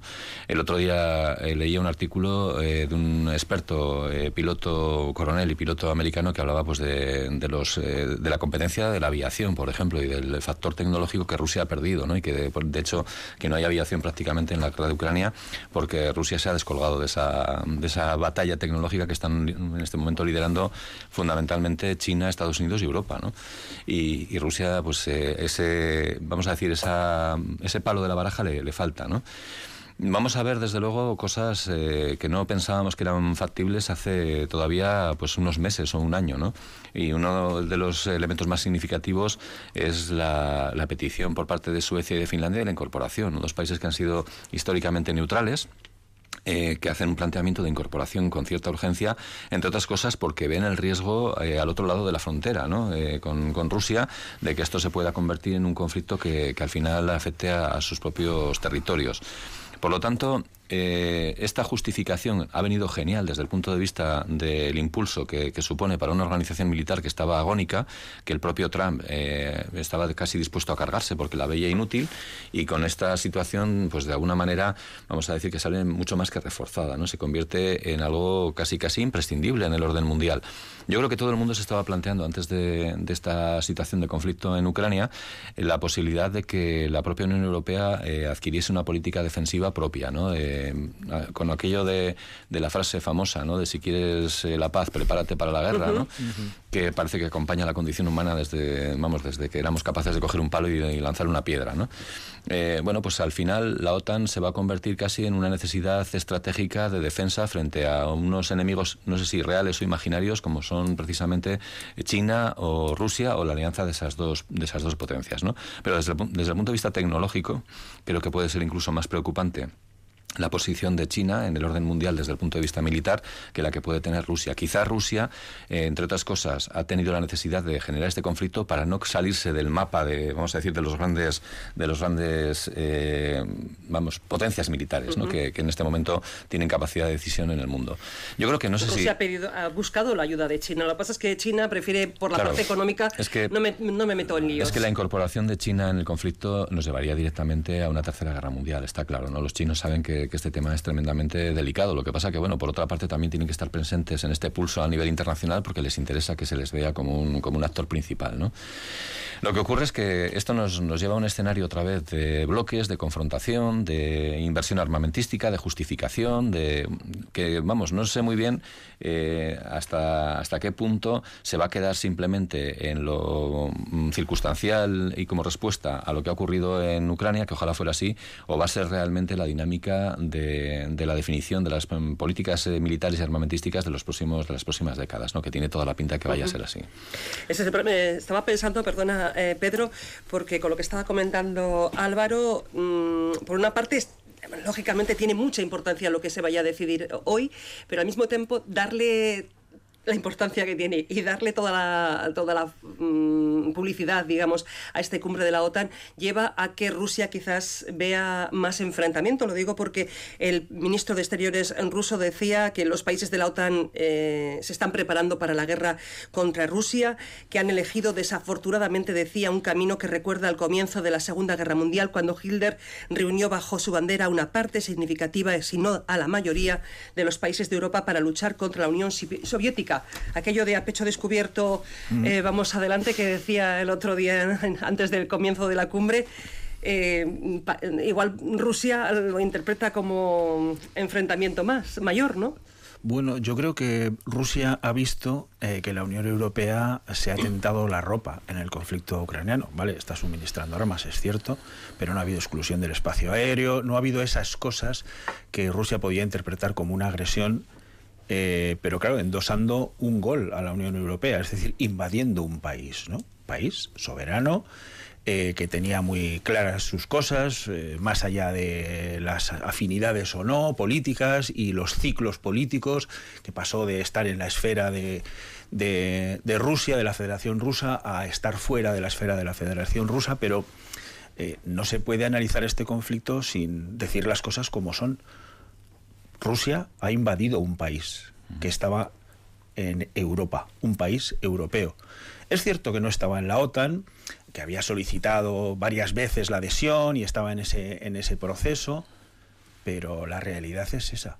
La realidad es que el señor Putin, sus ejércitos y sus soldados han invadido eh, un país eh, que no tenía muchas cosas con las que defenderse, ¿no? Y que la Unión Europea se ha tentado muchísimo la ropa en este conflicto, se la está tentando de hecho. Eh, que estén alimentando, que haya los halcones de la guerra, estén ahí jugando a sus geopolíticas y sus cosas, que la hipocresía de todos estos conflictos, sí, esa es una realidad, la ha sido siempre, pero no podemos desvincularnos de ese hecho. Eh, Rusia ha invadido, ha invadido un país y eso es lo que está haciendo cambiar, posiblemente algunos dirán, no ves, ya os lo decía yo, esto es lo que había que hacer. Bien, eso es igual. Pero hay países que jamás se hubieran planteado eh, cambiar su política de neutralidad y lo están haciendo. Lo están haciendo porque ven en Rusia una. ven en Putin, yo creo que más que en Rusia, en el señor Putin una absoluta amenaza ¿no? para su soberanía y para su estabilidad. Yo creo que no podemos eh, analizar esto sin tener claro eso. Ese es el inicio. Habrá muchas cosas antes, bien, sí, perfecto. Pero hay un señor que toma una decisión, invadir un país. Y a partir de ahí empezamos a hablar de dramas humanos, de pobreza y de cambios de las geoestrategias y de las geopolíticas, eh, ya no solo en Europa, sino prácticamente en todo el mundo. Y de los últimos pasos que ha dado Europa antes de esa invasión, que es, ha sido durante unos meses el debate que, que ha existido y supongo que sigue existiendo.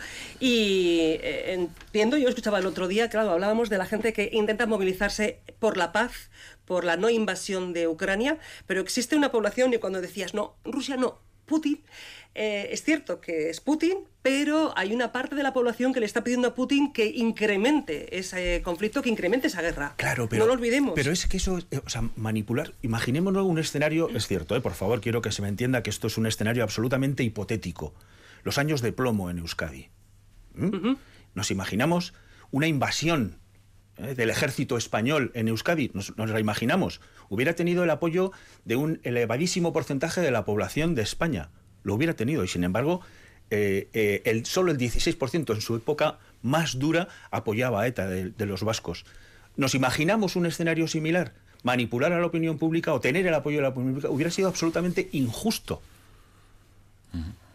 No, es cierto, eh, cuidado, eh, que, o sea, quiero que se me entienda. Uh -huh. Es un paralelismo complicado y sí. difícil. Pero muy, muy, estamos, muy hablando, estamos hablando de una invasión de un país. Porque en unas fronteras, en la zona del Donbass, había eh, había crispación, había asesinatos, había, había guerra. Había, una situación de guerra alarmada, efectivamente. Guerra. Bueno, pero cuidado.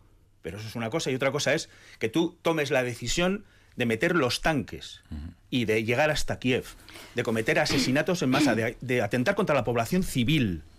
Yo creo que son cosas uh -huh. radicalmente diferentes y hay que tenerlo absolutamente claro. O sea, uh -huh. hay que decir a las cosas, hay que llamar a las cosas por su nombre para hacer análisis eh, lo más interesantes y lo más justos posibles.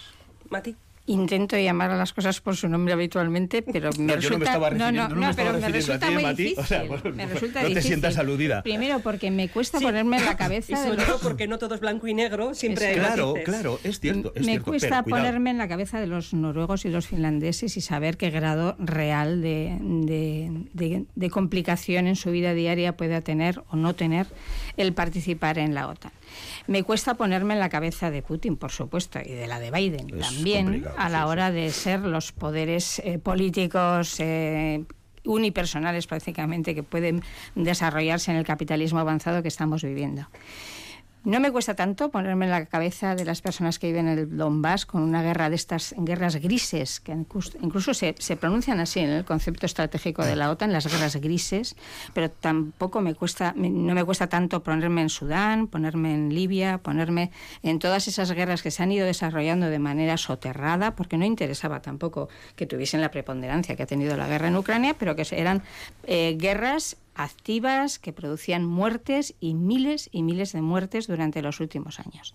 Y no creo que sea algo de última hora que de repente la estrategia del crecimiento armamentístico se desarrolle porque ha habido un proceso de invasión de, Rusia a Ucrania. Yo creo que el desarrollo tecnológico lleva años produciéndose, la, la inteligencia artificial, el, la hipervigilancia, todos los sistemas de guerra tecnológica que se plantean ahora tienen un desarrollo desde hace muchos años porque hay un interés claro por la industria armamentística, que no olvidemos que es la segunda industria en el mundo, que por desarrollarse y por crear nichos de mercado, que es lo que está haciendo. Uh -huh.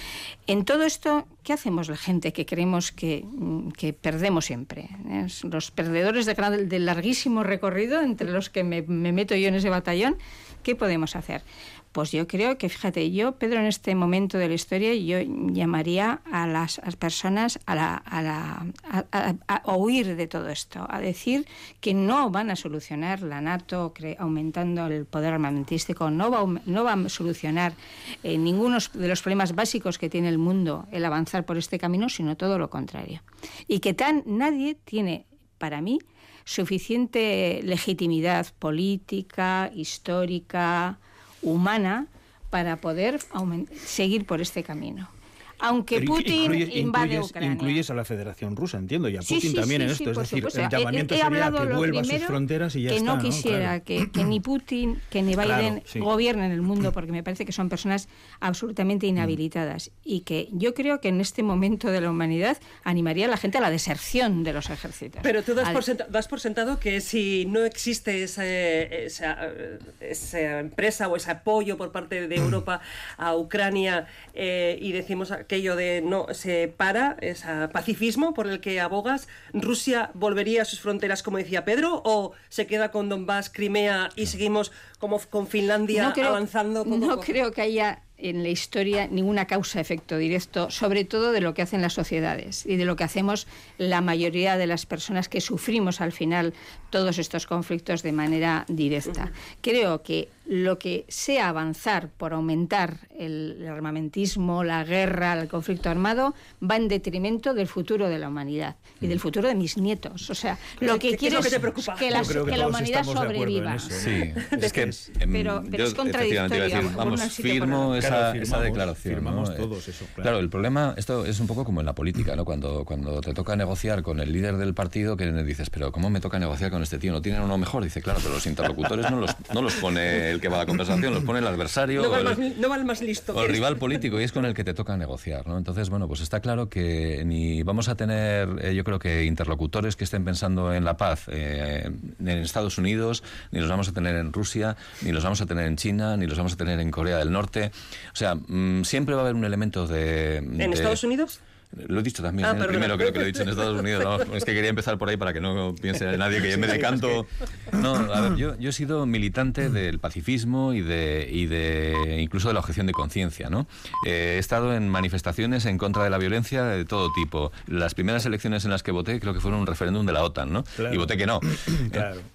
Pero eh, también entiendo que hay una perspectiva desde el punto de vista ideológico que no hay que perder y que es esencial para, para que la humanidad tenga sentido y para que nuestra civilización tenga sentido, que es eh, abogar por la paz. Pero también entiendo que, claro, que para eso haría falta pues, que todo el mundo estuviese en la misma clave y eso es lo que es realmente imposible. ¿no?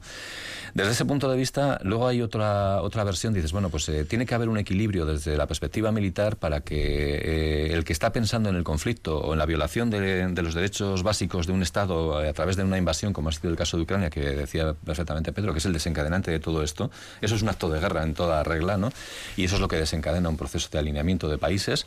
Eh, claro, eh, si somos capaces de establecer eh, unos criterios de reconocimiento tácito a través de una organización como Naciones Unidas, que lamentablemente ha demostrado su ineficacia, mm, no diría total, pero casi, no tiene que estar, pero ojalá sirviese para algo más, ¿no? Pero con el derecho de veto de los grandes países, pues al final es casi imposible. Entonces, al final no queda más remedio que establecer un equilibrio desde el punto de vista de la potencia militar, o para la defensa o para la agresión, pero para que alguien diga, bueno, que se tiente la ropa antes de dar un paso más, ¿no?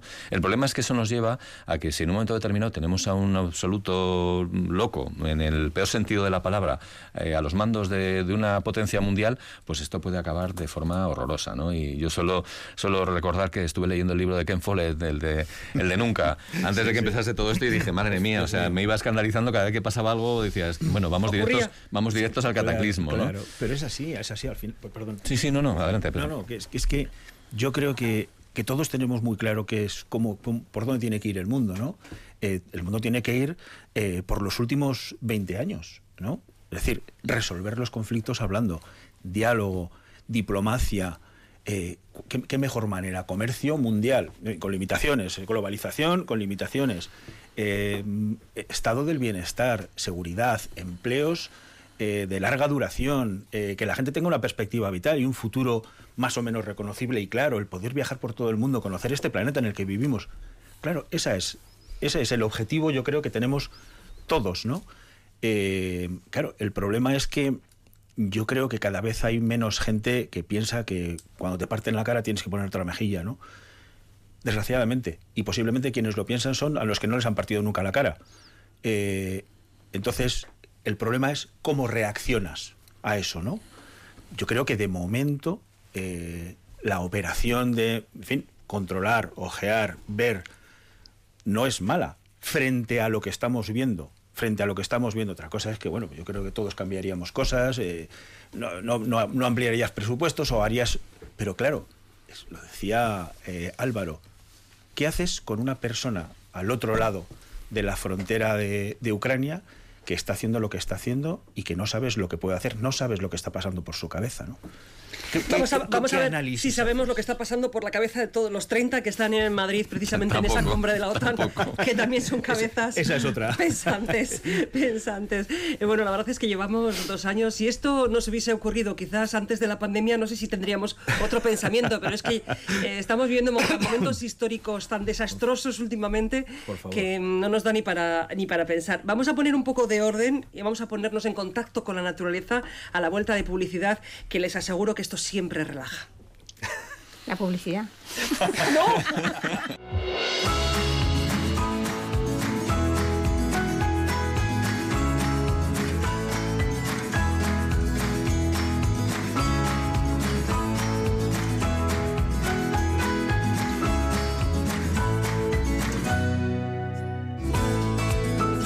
Les decía antes que íbamos a relajarnos un poco después de tanto conflicto bélico y tanta agresión eh, internacional, acercándonos a la naturaleza. Mirar, solamente mirar un buen bosque, eh, relaja muchísimo. Yo este fin de semana eh, estuve en un Ayedo, me ha dejado totalmente cargada de energía, realmente, porque en estos momentos la naturaleza está muy viva. Y les cuento esto porque vamos a hablar con Alejandro Cantero, él es ingeniero de montes en ASI Fundacio A, decano autonómico de la Delegación de Euskadi de el Colegio de Ingeniero de Montes. Alejandro Eguno, muy buenos días. Sí, Egunon, aquí estamos. Bueno, que estás en Lleida, por cierto, participando en este Congreso Forestal Español, el principal encuentro cada cuatro años se celebra, que por cierto en 2013 se celebró aquí en Gasteiz. Y dentro de unas eh, horas, dentro de unas tres horas, tienes una comunicación, una jornada para presentar un poco las innovaciones. Me llama la atención que vas a presentar dentro de esos trabajos de ASI eh, cómo se controlan los macizos, los bosques, a través de un satélite, haciendo una especie de seguimiento y de mapa, ¿no? Eso es, eso es. Eh, nosotros estamos acostumbrados eh, pues, a medir árboles in situ, pues, los árboles, su diámetro, su altura, pero hemos descubierto que a través de la teledetección, en este caso del satélite de la constelación europea de Sentinel, que es un, pagado de la Unión Europea, pagado por todos los europeos, pues se consiguen imágenes gratuitas que podemos descargarnos cada pocos días y analizar un montón de variables que árbol a árbol sería costosísimo medir. Por lo tanto, desde el cielo se puede controlar, bueno, desde el espacio, se puede controlar la cantidad de árboles que tenemos en Álava.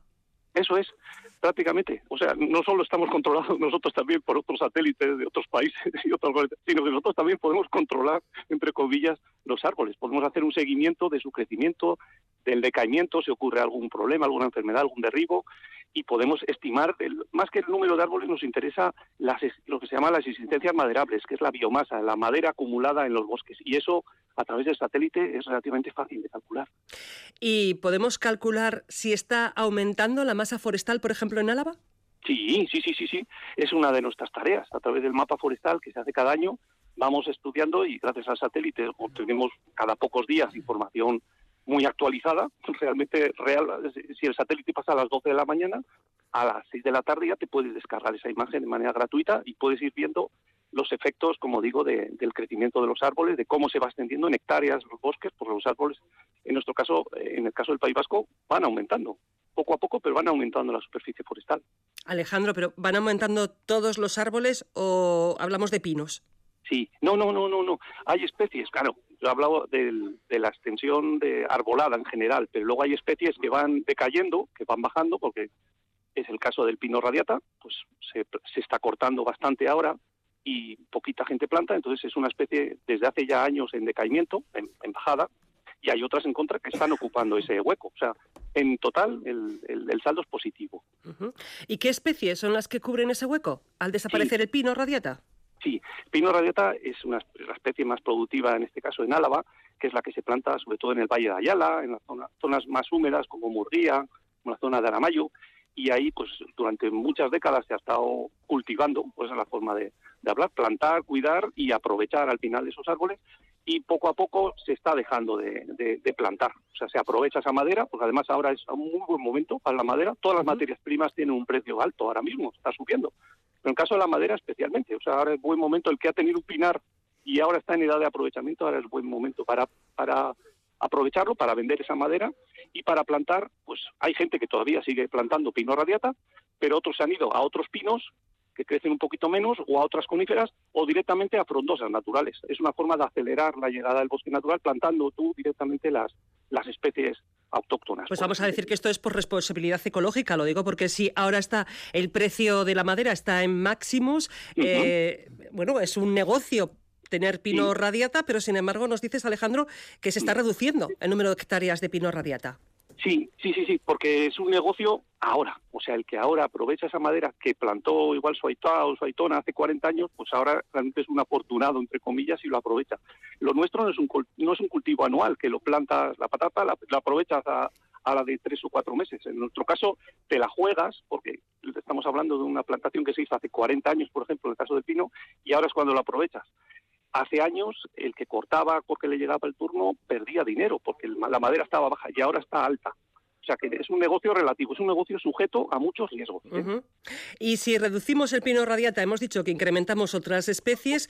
En el caso de Álava, ¿qué especies estamos plantando ahora? Sí, ahora hay gente en el Valle de Ayala que, ya te digo, algunos mantienen el pino radiata y otros han pasado al pino marítimo, que es una especie autóctona de aquí, o sea que lleva muchos años aquí en el, eh, en el norte de España en general, está ligada a terrenos arenosos, no se plantaba tanto porque, digamos, crecía menos que el pino redeta, pero una especie resistente a las enfermedades ahora mismo. O sea que ahora mismo es una garantía de, tranquilidad, digamos, y crece un poquito menos, pero es una madera también revalorizada. Es una de las que se plantan. Luego, como digo, hay, hay mucha variedad. Hay gente que planta cebollas, otras especies de coníferas y otros van directamente, como digo, a especies autóctonas, frondosas y, y ya sabe que va o no va a aprovechar esa madera en muchísimos años o que le va a legar a sus a sus hijos, a sus a sus nietos un bosque, digamos, natural para dentro de muchos años. Siempre es una herencia, pero siempre pensamos en, en, el negocio, en la rentabilidad económica. Eh, ¿No plantamos más alledos o robledales? O... Sí, bueno, estamos hablando un poco de, de, la, de la gestión un poco privada, buscando la rentabilidad, porque eso es el mundo agrario un agrario cuida el monte o cuida los cultivos para sacar un rendimiento, porque viven de ello. Pero en el caso de Álava, claro, no lo hemos dicho, pero la mayor parte de los montes son de los pueblos, no son de propiedades, eh, propietarios particulares, son de los propios pueblos que ahí los, se agrupan y hoy deciden, oye, ¿qué vamos a hacer después de cortar el pinar? Pues esto, por lo otro. Pues plantamos esto. Y, en el caso de Álava, vamos, eh, ganan las frondosas, pero a una proporción de, de 5 a 1. Hay mucho más frondosa natural que, que pino. Que nadie piense que Álava es eh, como el resto del territorio eh, atlántico del País Vasco. Álava es otro mundo, digamos. Aquí domina la, los bosques naturales. Eh, enseguida le voy a dar la palabra a quienes están conmigo en la mesa, que creo que alguien eh, le conoce, Álvaro Iturricha, Mati Turralde y Pedro Gorospe. Hombre, está claro. Pero una preguntita, porque me ha dicho, me ha parecido, se conocen bien, ¿verdad? Sí. Pero Alejandro, acabas de nombrar, Álava es algo especial y en Álava gran parte de los, eh, de los terrenos son públicos, es decir, se cuidan. Eso impide, por ejemplo, importante el tema de los incendios ahora que estamos en verano y no solo eh, la mitad, se puede decir la mitad de la provincia, no se puede hablar así, la mitad de la provincia es, es monte utilidad pública, son montes de los pueblos y que los gestionan los, los propios propietarios con ayuda del Servicio de Montes de la Diputación de Álava, pero realmente los propietarios los que deciden en última instancia qué hacer en los montes o qué plantar son los propios, en este caso los vecinos de los pueblos, que por cierto que cada vez queda menos, que eso también hay que decirlo, que son pueblos de alaveses que muchas veces se están perdiendo la población poco a poco que no pierdan el bosque. Álvaro, ahora lo dejo en tus manos, que seguro que tienes eh, más información para poder eh, obtener datos importantes de Alejandro Cantero. Alejandro, un saludo primero. Oye, una, una cuestión. Eh, Sabes que cada vez, bueno, pues los cultivos agrícolas están también pues cuestionados desde el punto de vista de la rentabilidad. Hay muchas superficies rotuladas de los, de los pueblos, que en su momento eran montes, que, que después pasaron a ser superficies de cultivo. ¿Cómo ves las posibilidades de una producción de maderas de alta calidad en esos roturos, aprovechando además las infraestructuras de regadío. ¿Crees que puede ser una de las salidas desde el punto de vista del aprovechamiento de esas superficies y de la rentabilización de los regadíos para añadir también mayores ingresos a la agricultura? Sí, claro que sí.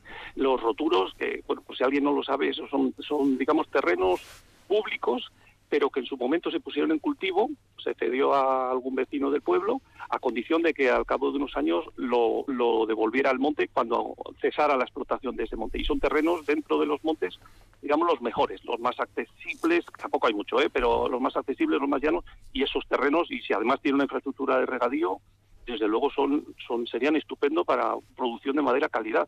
Ahora estamos hablando de que la madera está subiendo de precio, pero dentro de la madera, la madera calidad está subiendo más todavía. Y eso es una cosa que nos puede distinguir, efectivamente, Álvaro. Y dentro del mundo de la madera de calidad, eh, madera de cerezo, nogal para desenrolle, para construcción de mobiliario, ¿qué es lo más rentable en este momento? Eso sería, Alejandro. Bueno, en Álava hay que decir que tenemos la limitación del frío. ¿eh? Montaña Alavesa, que es donde hay muchos roturos, ahí hace mucho frío en invierno. Entonces ahí todo se para durante unos meses, que cuesta arrancar la vegetación y no crece tanto como en un terreno yo qué sé, pues Extremadura o un sitio con regadío, ahí crecen los árboles prácticamente todo el año. el, que nadie piense que va a haber un rendimiento explosivo de, obtener mucho. Es, eh, está limitado por el clima, pero si el suelo, vuelvo a decir, es llano, profundo y accesible, y ya si tiene agua, puedes obtener una buena rentabilidad. Efectivamente, las especies son esas, has dicho, el fresno, el, frondosas en general, el, el, el, nogal, todas esas especies, y las cuidas, al cabo de relativamente pocos años, puedes obtener unas buenas trazas de unas buenas trozas de madera de calidad. Alejandro, has nombrado los roturos en montaña la besa y has dicho, bueno, allí hace frío, hay que adaptarse, lógicamente, pero yo no sé si los ingenieros forestales, bueno, estoy segura que sí, estáis pensando ya en el cambio climático y en eh, las especies de árboles que se van a adaptar incluso en Álava mejor al futuro. Cuando has dicho, bueno, esto es para que lo recojan los eh, plantas ahora, lo recogen tus hijos o tus nietos, bueno, pues esas nuevas generaciones, eh, ¿qué van a recoger con este cambio climático? Hmm. Bueno, desde luego eh, vamos a alegar unos montes como nunca. ¿eh? En cuanto a extensión arbolada, ahora hay cada vez, como vuelvo a decir, cada vez que se hace el mapa forestal, aumenta la superficie arbolada. Es decir, cada vez hay más bosques y más madera, además, más existencias maderables, porque se corta, en los bosques naturales de Álava se corta muy poquito. Se obtienen leñas vecinales y algún lote de maderable, pero se corta, podríamos decir, casi una décima parte de lo que crece en metros cúbicos. O sea, estamos acumulando madera y eso hay que gestionarlo. No es decir, cada vez tenemos más madera. Bueno, hay especies animales que están encantadas en esa situación, pero es una fuente de problemas, porque cuanta más madera se acumula, al final puede haber problemas de derribos por el viento, por la nieve, puede haber enfermedades también que están muchas veces relacionadas con la existencia de cuando sobre todo cuando el monte está abandonado y no gestionas y esa es la palabra clave gestionar el monte aprovechar el monte porque aprovechar el monte es una paradoja pero los montes que mejor están cuidados son los que están gestionados, o sea, donde se aprovecha una parte del crecimiento, pero se aprovecha, no se dejan a su Porque uno se preocupa por él, claro, lógicamente. Pedro Gorospe le quería hacer una pregunta también. Hola Alejandro, ¿qué hay? Buenos días. Pedro. Una, una, una, consulta, una duda, una inquietud, no sé cómo, cómo decirlo. Hace unos meses estuvimos viendo en, en Francia, seguramente sucede en muchos más sitios, pero, pero lo vimos en varios puntos eh, del sur y del centro de Francia, eh, construcciones en madera y en altura. Pisos construidos en bloque en altura y de madera. Y, dije, bueno, esto, eh, ¿por qué no sucede aquí? Es, es Si es más sostenible. Se está trabajando en ello, creo también. en correcto. Eso es, pero ¿debemos de cambiar eso? No, ya hay, ahora mismo hay, hay mm, hay edificios que se han hecho, de acuerdo con Visesa, de, madera, de pino radiata, de varios pisos. Estoy recordando unos bloques que se hicieron en, en Onda Ribi, de protección oficial, tenían cinco pisos. Pero es curioso porque es... Eh, bueno, son creo normas. Que, creo que es de los pocos que hay, de todas es, Es como la ¿eh? excepción, ¿no? Pero... Es pero la madera, por tema no puede estar a la vista. O sea que muchas veces llegas a un, edificio de madera y tú no sabes que es de madera, porque está tapado. O sea, no, no puede estar a la vista por tema de normativa urbanística. Pero la madera no pensemos que son trozas de madera o, columnas de madera que se ponen o pilares, sino que ahora lo que se hace es se aprovecha la madera, se cortan pequeños trozos, se pegan y puedes hacerle la forma que quieras. Es lo que se llama en este caso los CLT. Vamos, que no es como los caseríos de antaño que ponían la viga de madera, no. no, no Un aglomerado más sofisticado, ¿no? Es, no, no, ni aglomerado, son trozos de madera, digamos, listones de madera que se van pegando en varias direcciones y puedes hacer el tamaño de muro que quieras. Y mm. con eso puedes hacer los pisos que quieras, porque eso resiste un montón. Como, el pellet, pero en grande. En grande. como el pellet, digo. Como... muros de, de, 30 centímetros de espesor y eso sujeta un montón de pisos. Y tú desde fuera no ves que es de madera. ¿eh? Estamos llegando al final de nuestro tiempo, pero esta conversación me parece muy interesante. Mati Turralde también quiere eh, bueno, yo, yo, más que pregunta era un... Tú porque vives en una zona de monte, ¿eh? Sí, vivo en, en Gorbella Aldea. Yo eh, sí tengo la sensación de que, de que es parte de nuestra cultura el que la rentabilidad de las cosas puedan trascender las generaciones y da gusto eso, ¿no? Pensar que el trabajo que estás haciendo ahora posiblemente tú no veas ningún rendimiento, pero que lo vayan a ver dentro de un par de generaciones las personas que vivan en tu mismo espacio.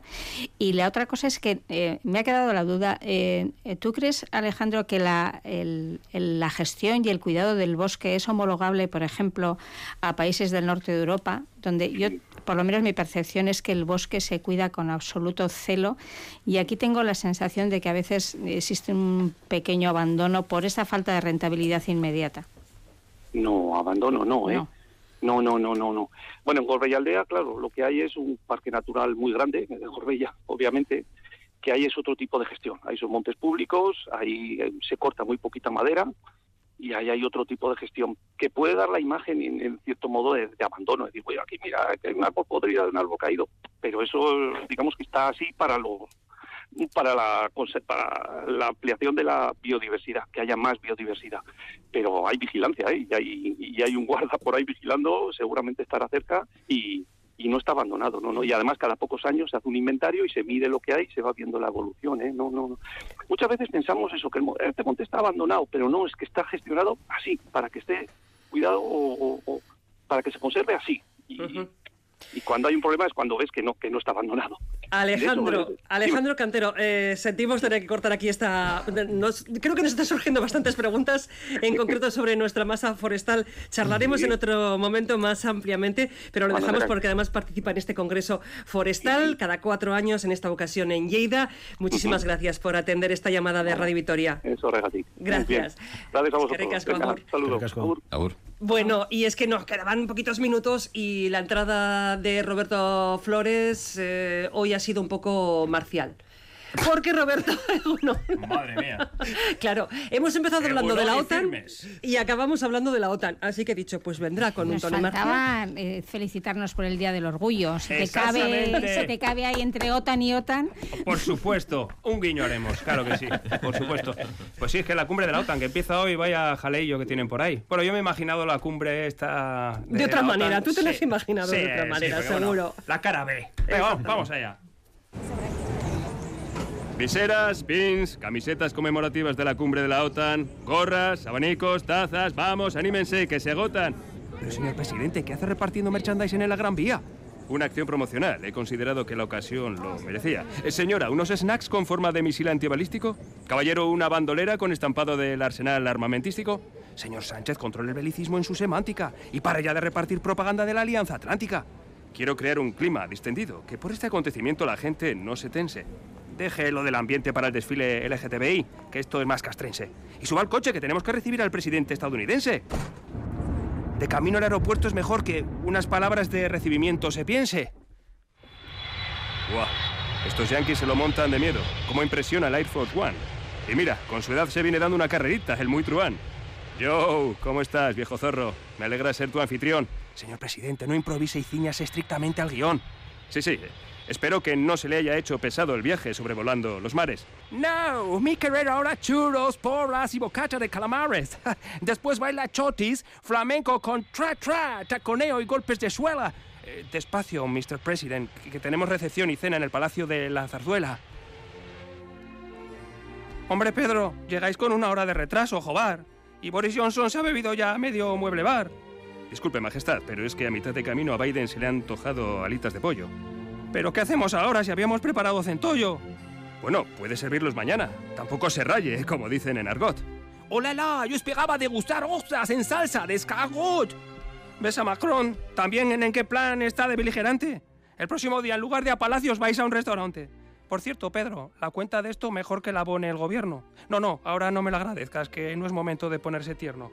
Come on, boys, propongo que brindemos aquí todos, y no quiero excusa, por la estrecha cooperación de aliados europeos y de USA, echando un trago de vodka que despeje la mente confusa. Boris, por favor, compórtate. Recuerda que esa bebida es rusa. Oh, sorry, es cierto que a ese país hemos hecho embargo. Eh, ponme un whisky doble, sin hielo, en un vaso largo. Eh, no derraméis líquido en la alfombra, que las niñas a Leticia se chotan y luego no se cree que la han manchado los líderes de la OTAN. Caballeros, considero que antes de firmar el envío a Ucrania de más armamento, deberíamos llenar el estómago con algo de fundamento. Por mí es suficiente con lo que tomamos antes en canapé. Si acaso rematarlo con un café frappé. Yeah, con lo que zampamos entrante vamos chuchu, viento en popa. Maybe podríamos tomar otra copa. ¿Y no les apetece, aunque sea vuelta y vuelta, un entrecot? Es que como estamos haciendo a los productos rusos boicot, acabo de darme cuenta de algo que les hará rabiar, que los bocaditos que han comido llevaban caviar. ¿Entienden ustedes por qué Radio Vitoria no tiene que enviar a un corresponsal específicamente a ninguno de los actos en Madrid de la OTAN? Tenemos a Roberto Flores que se lo imagina al completo. Esta es la parte más simpática, Roberto, de algo, de las decisiones. Creo que igual hasta puedes hacer bromas mañana. A ver. no sé yo. Si, está claro lo que van a hacer, venga, más armamento. Más madera. Más madera. Más madera. Más madera. Me quedo con la de antes, ¿eh? La madera de antes. La madera de los bosques. Ves si es lo que tiene la imaginación. Álvaro Iturricha, Mati Turralde, Pedro Gorospe, como siempre, un placer. Roberto Flores, como siempre, lo mismo. Gracias. Es que.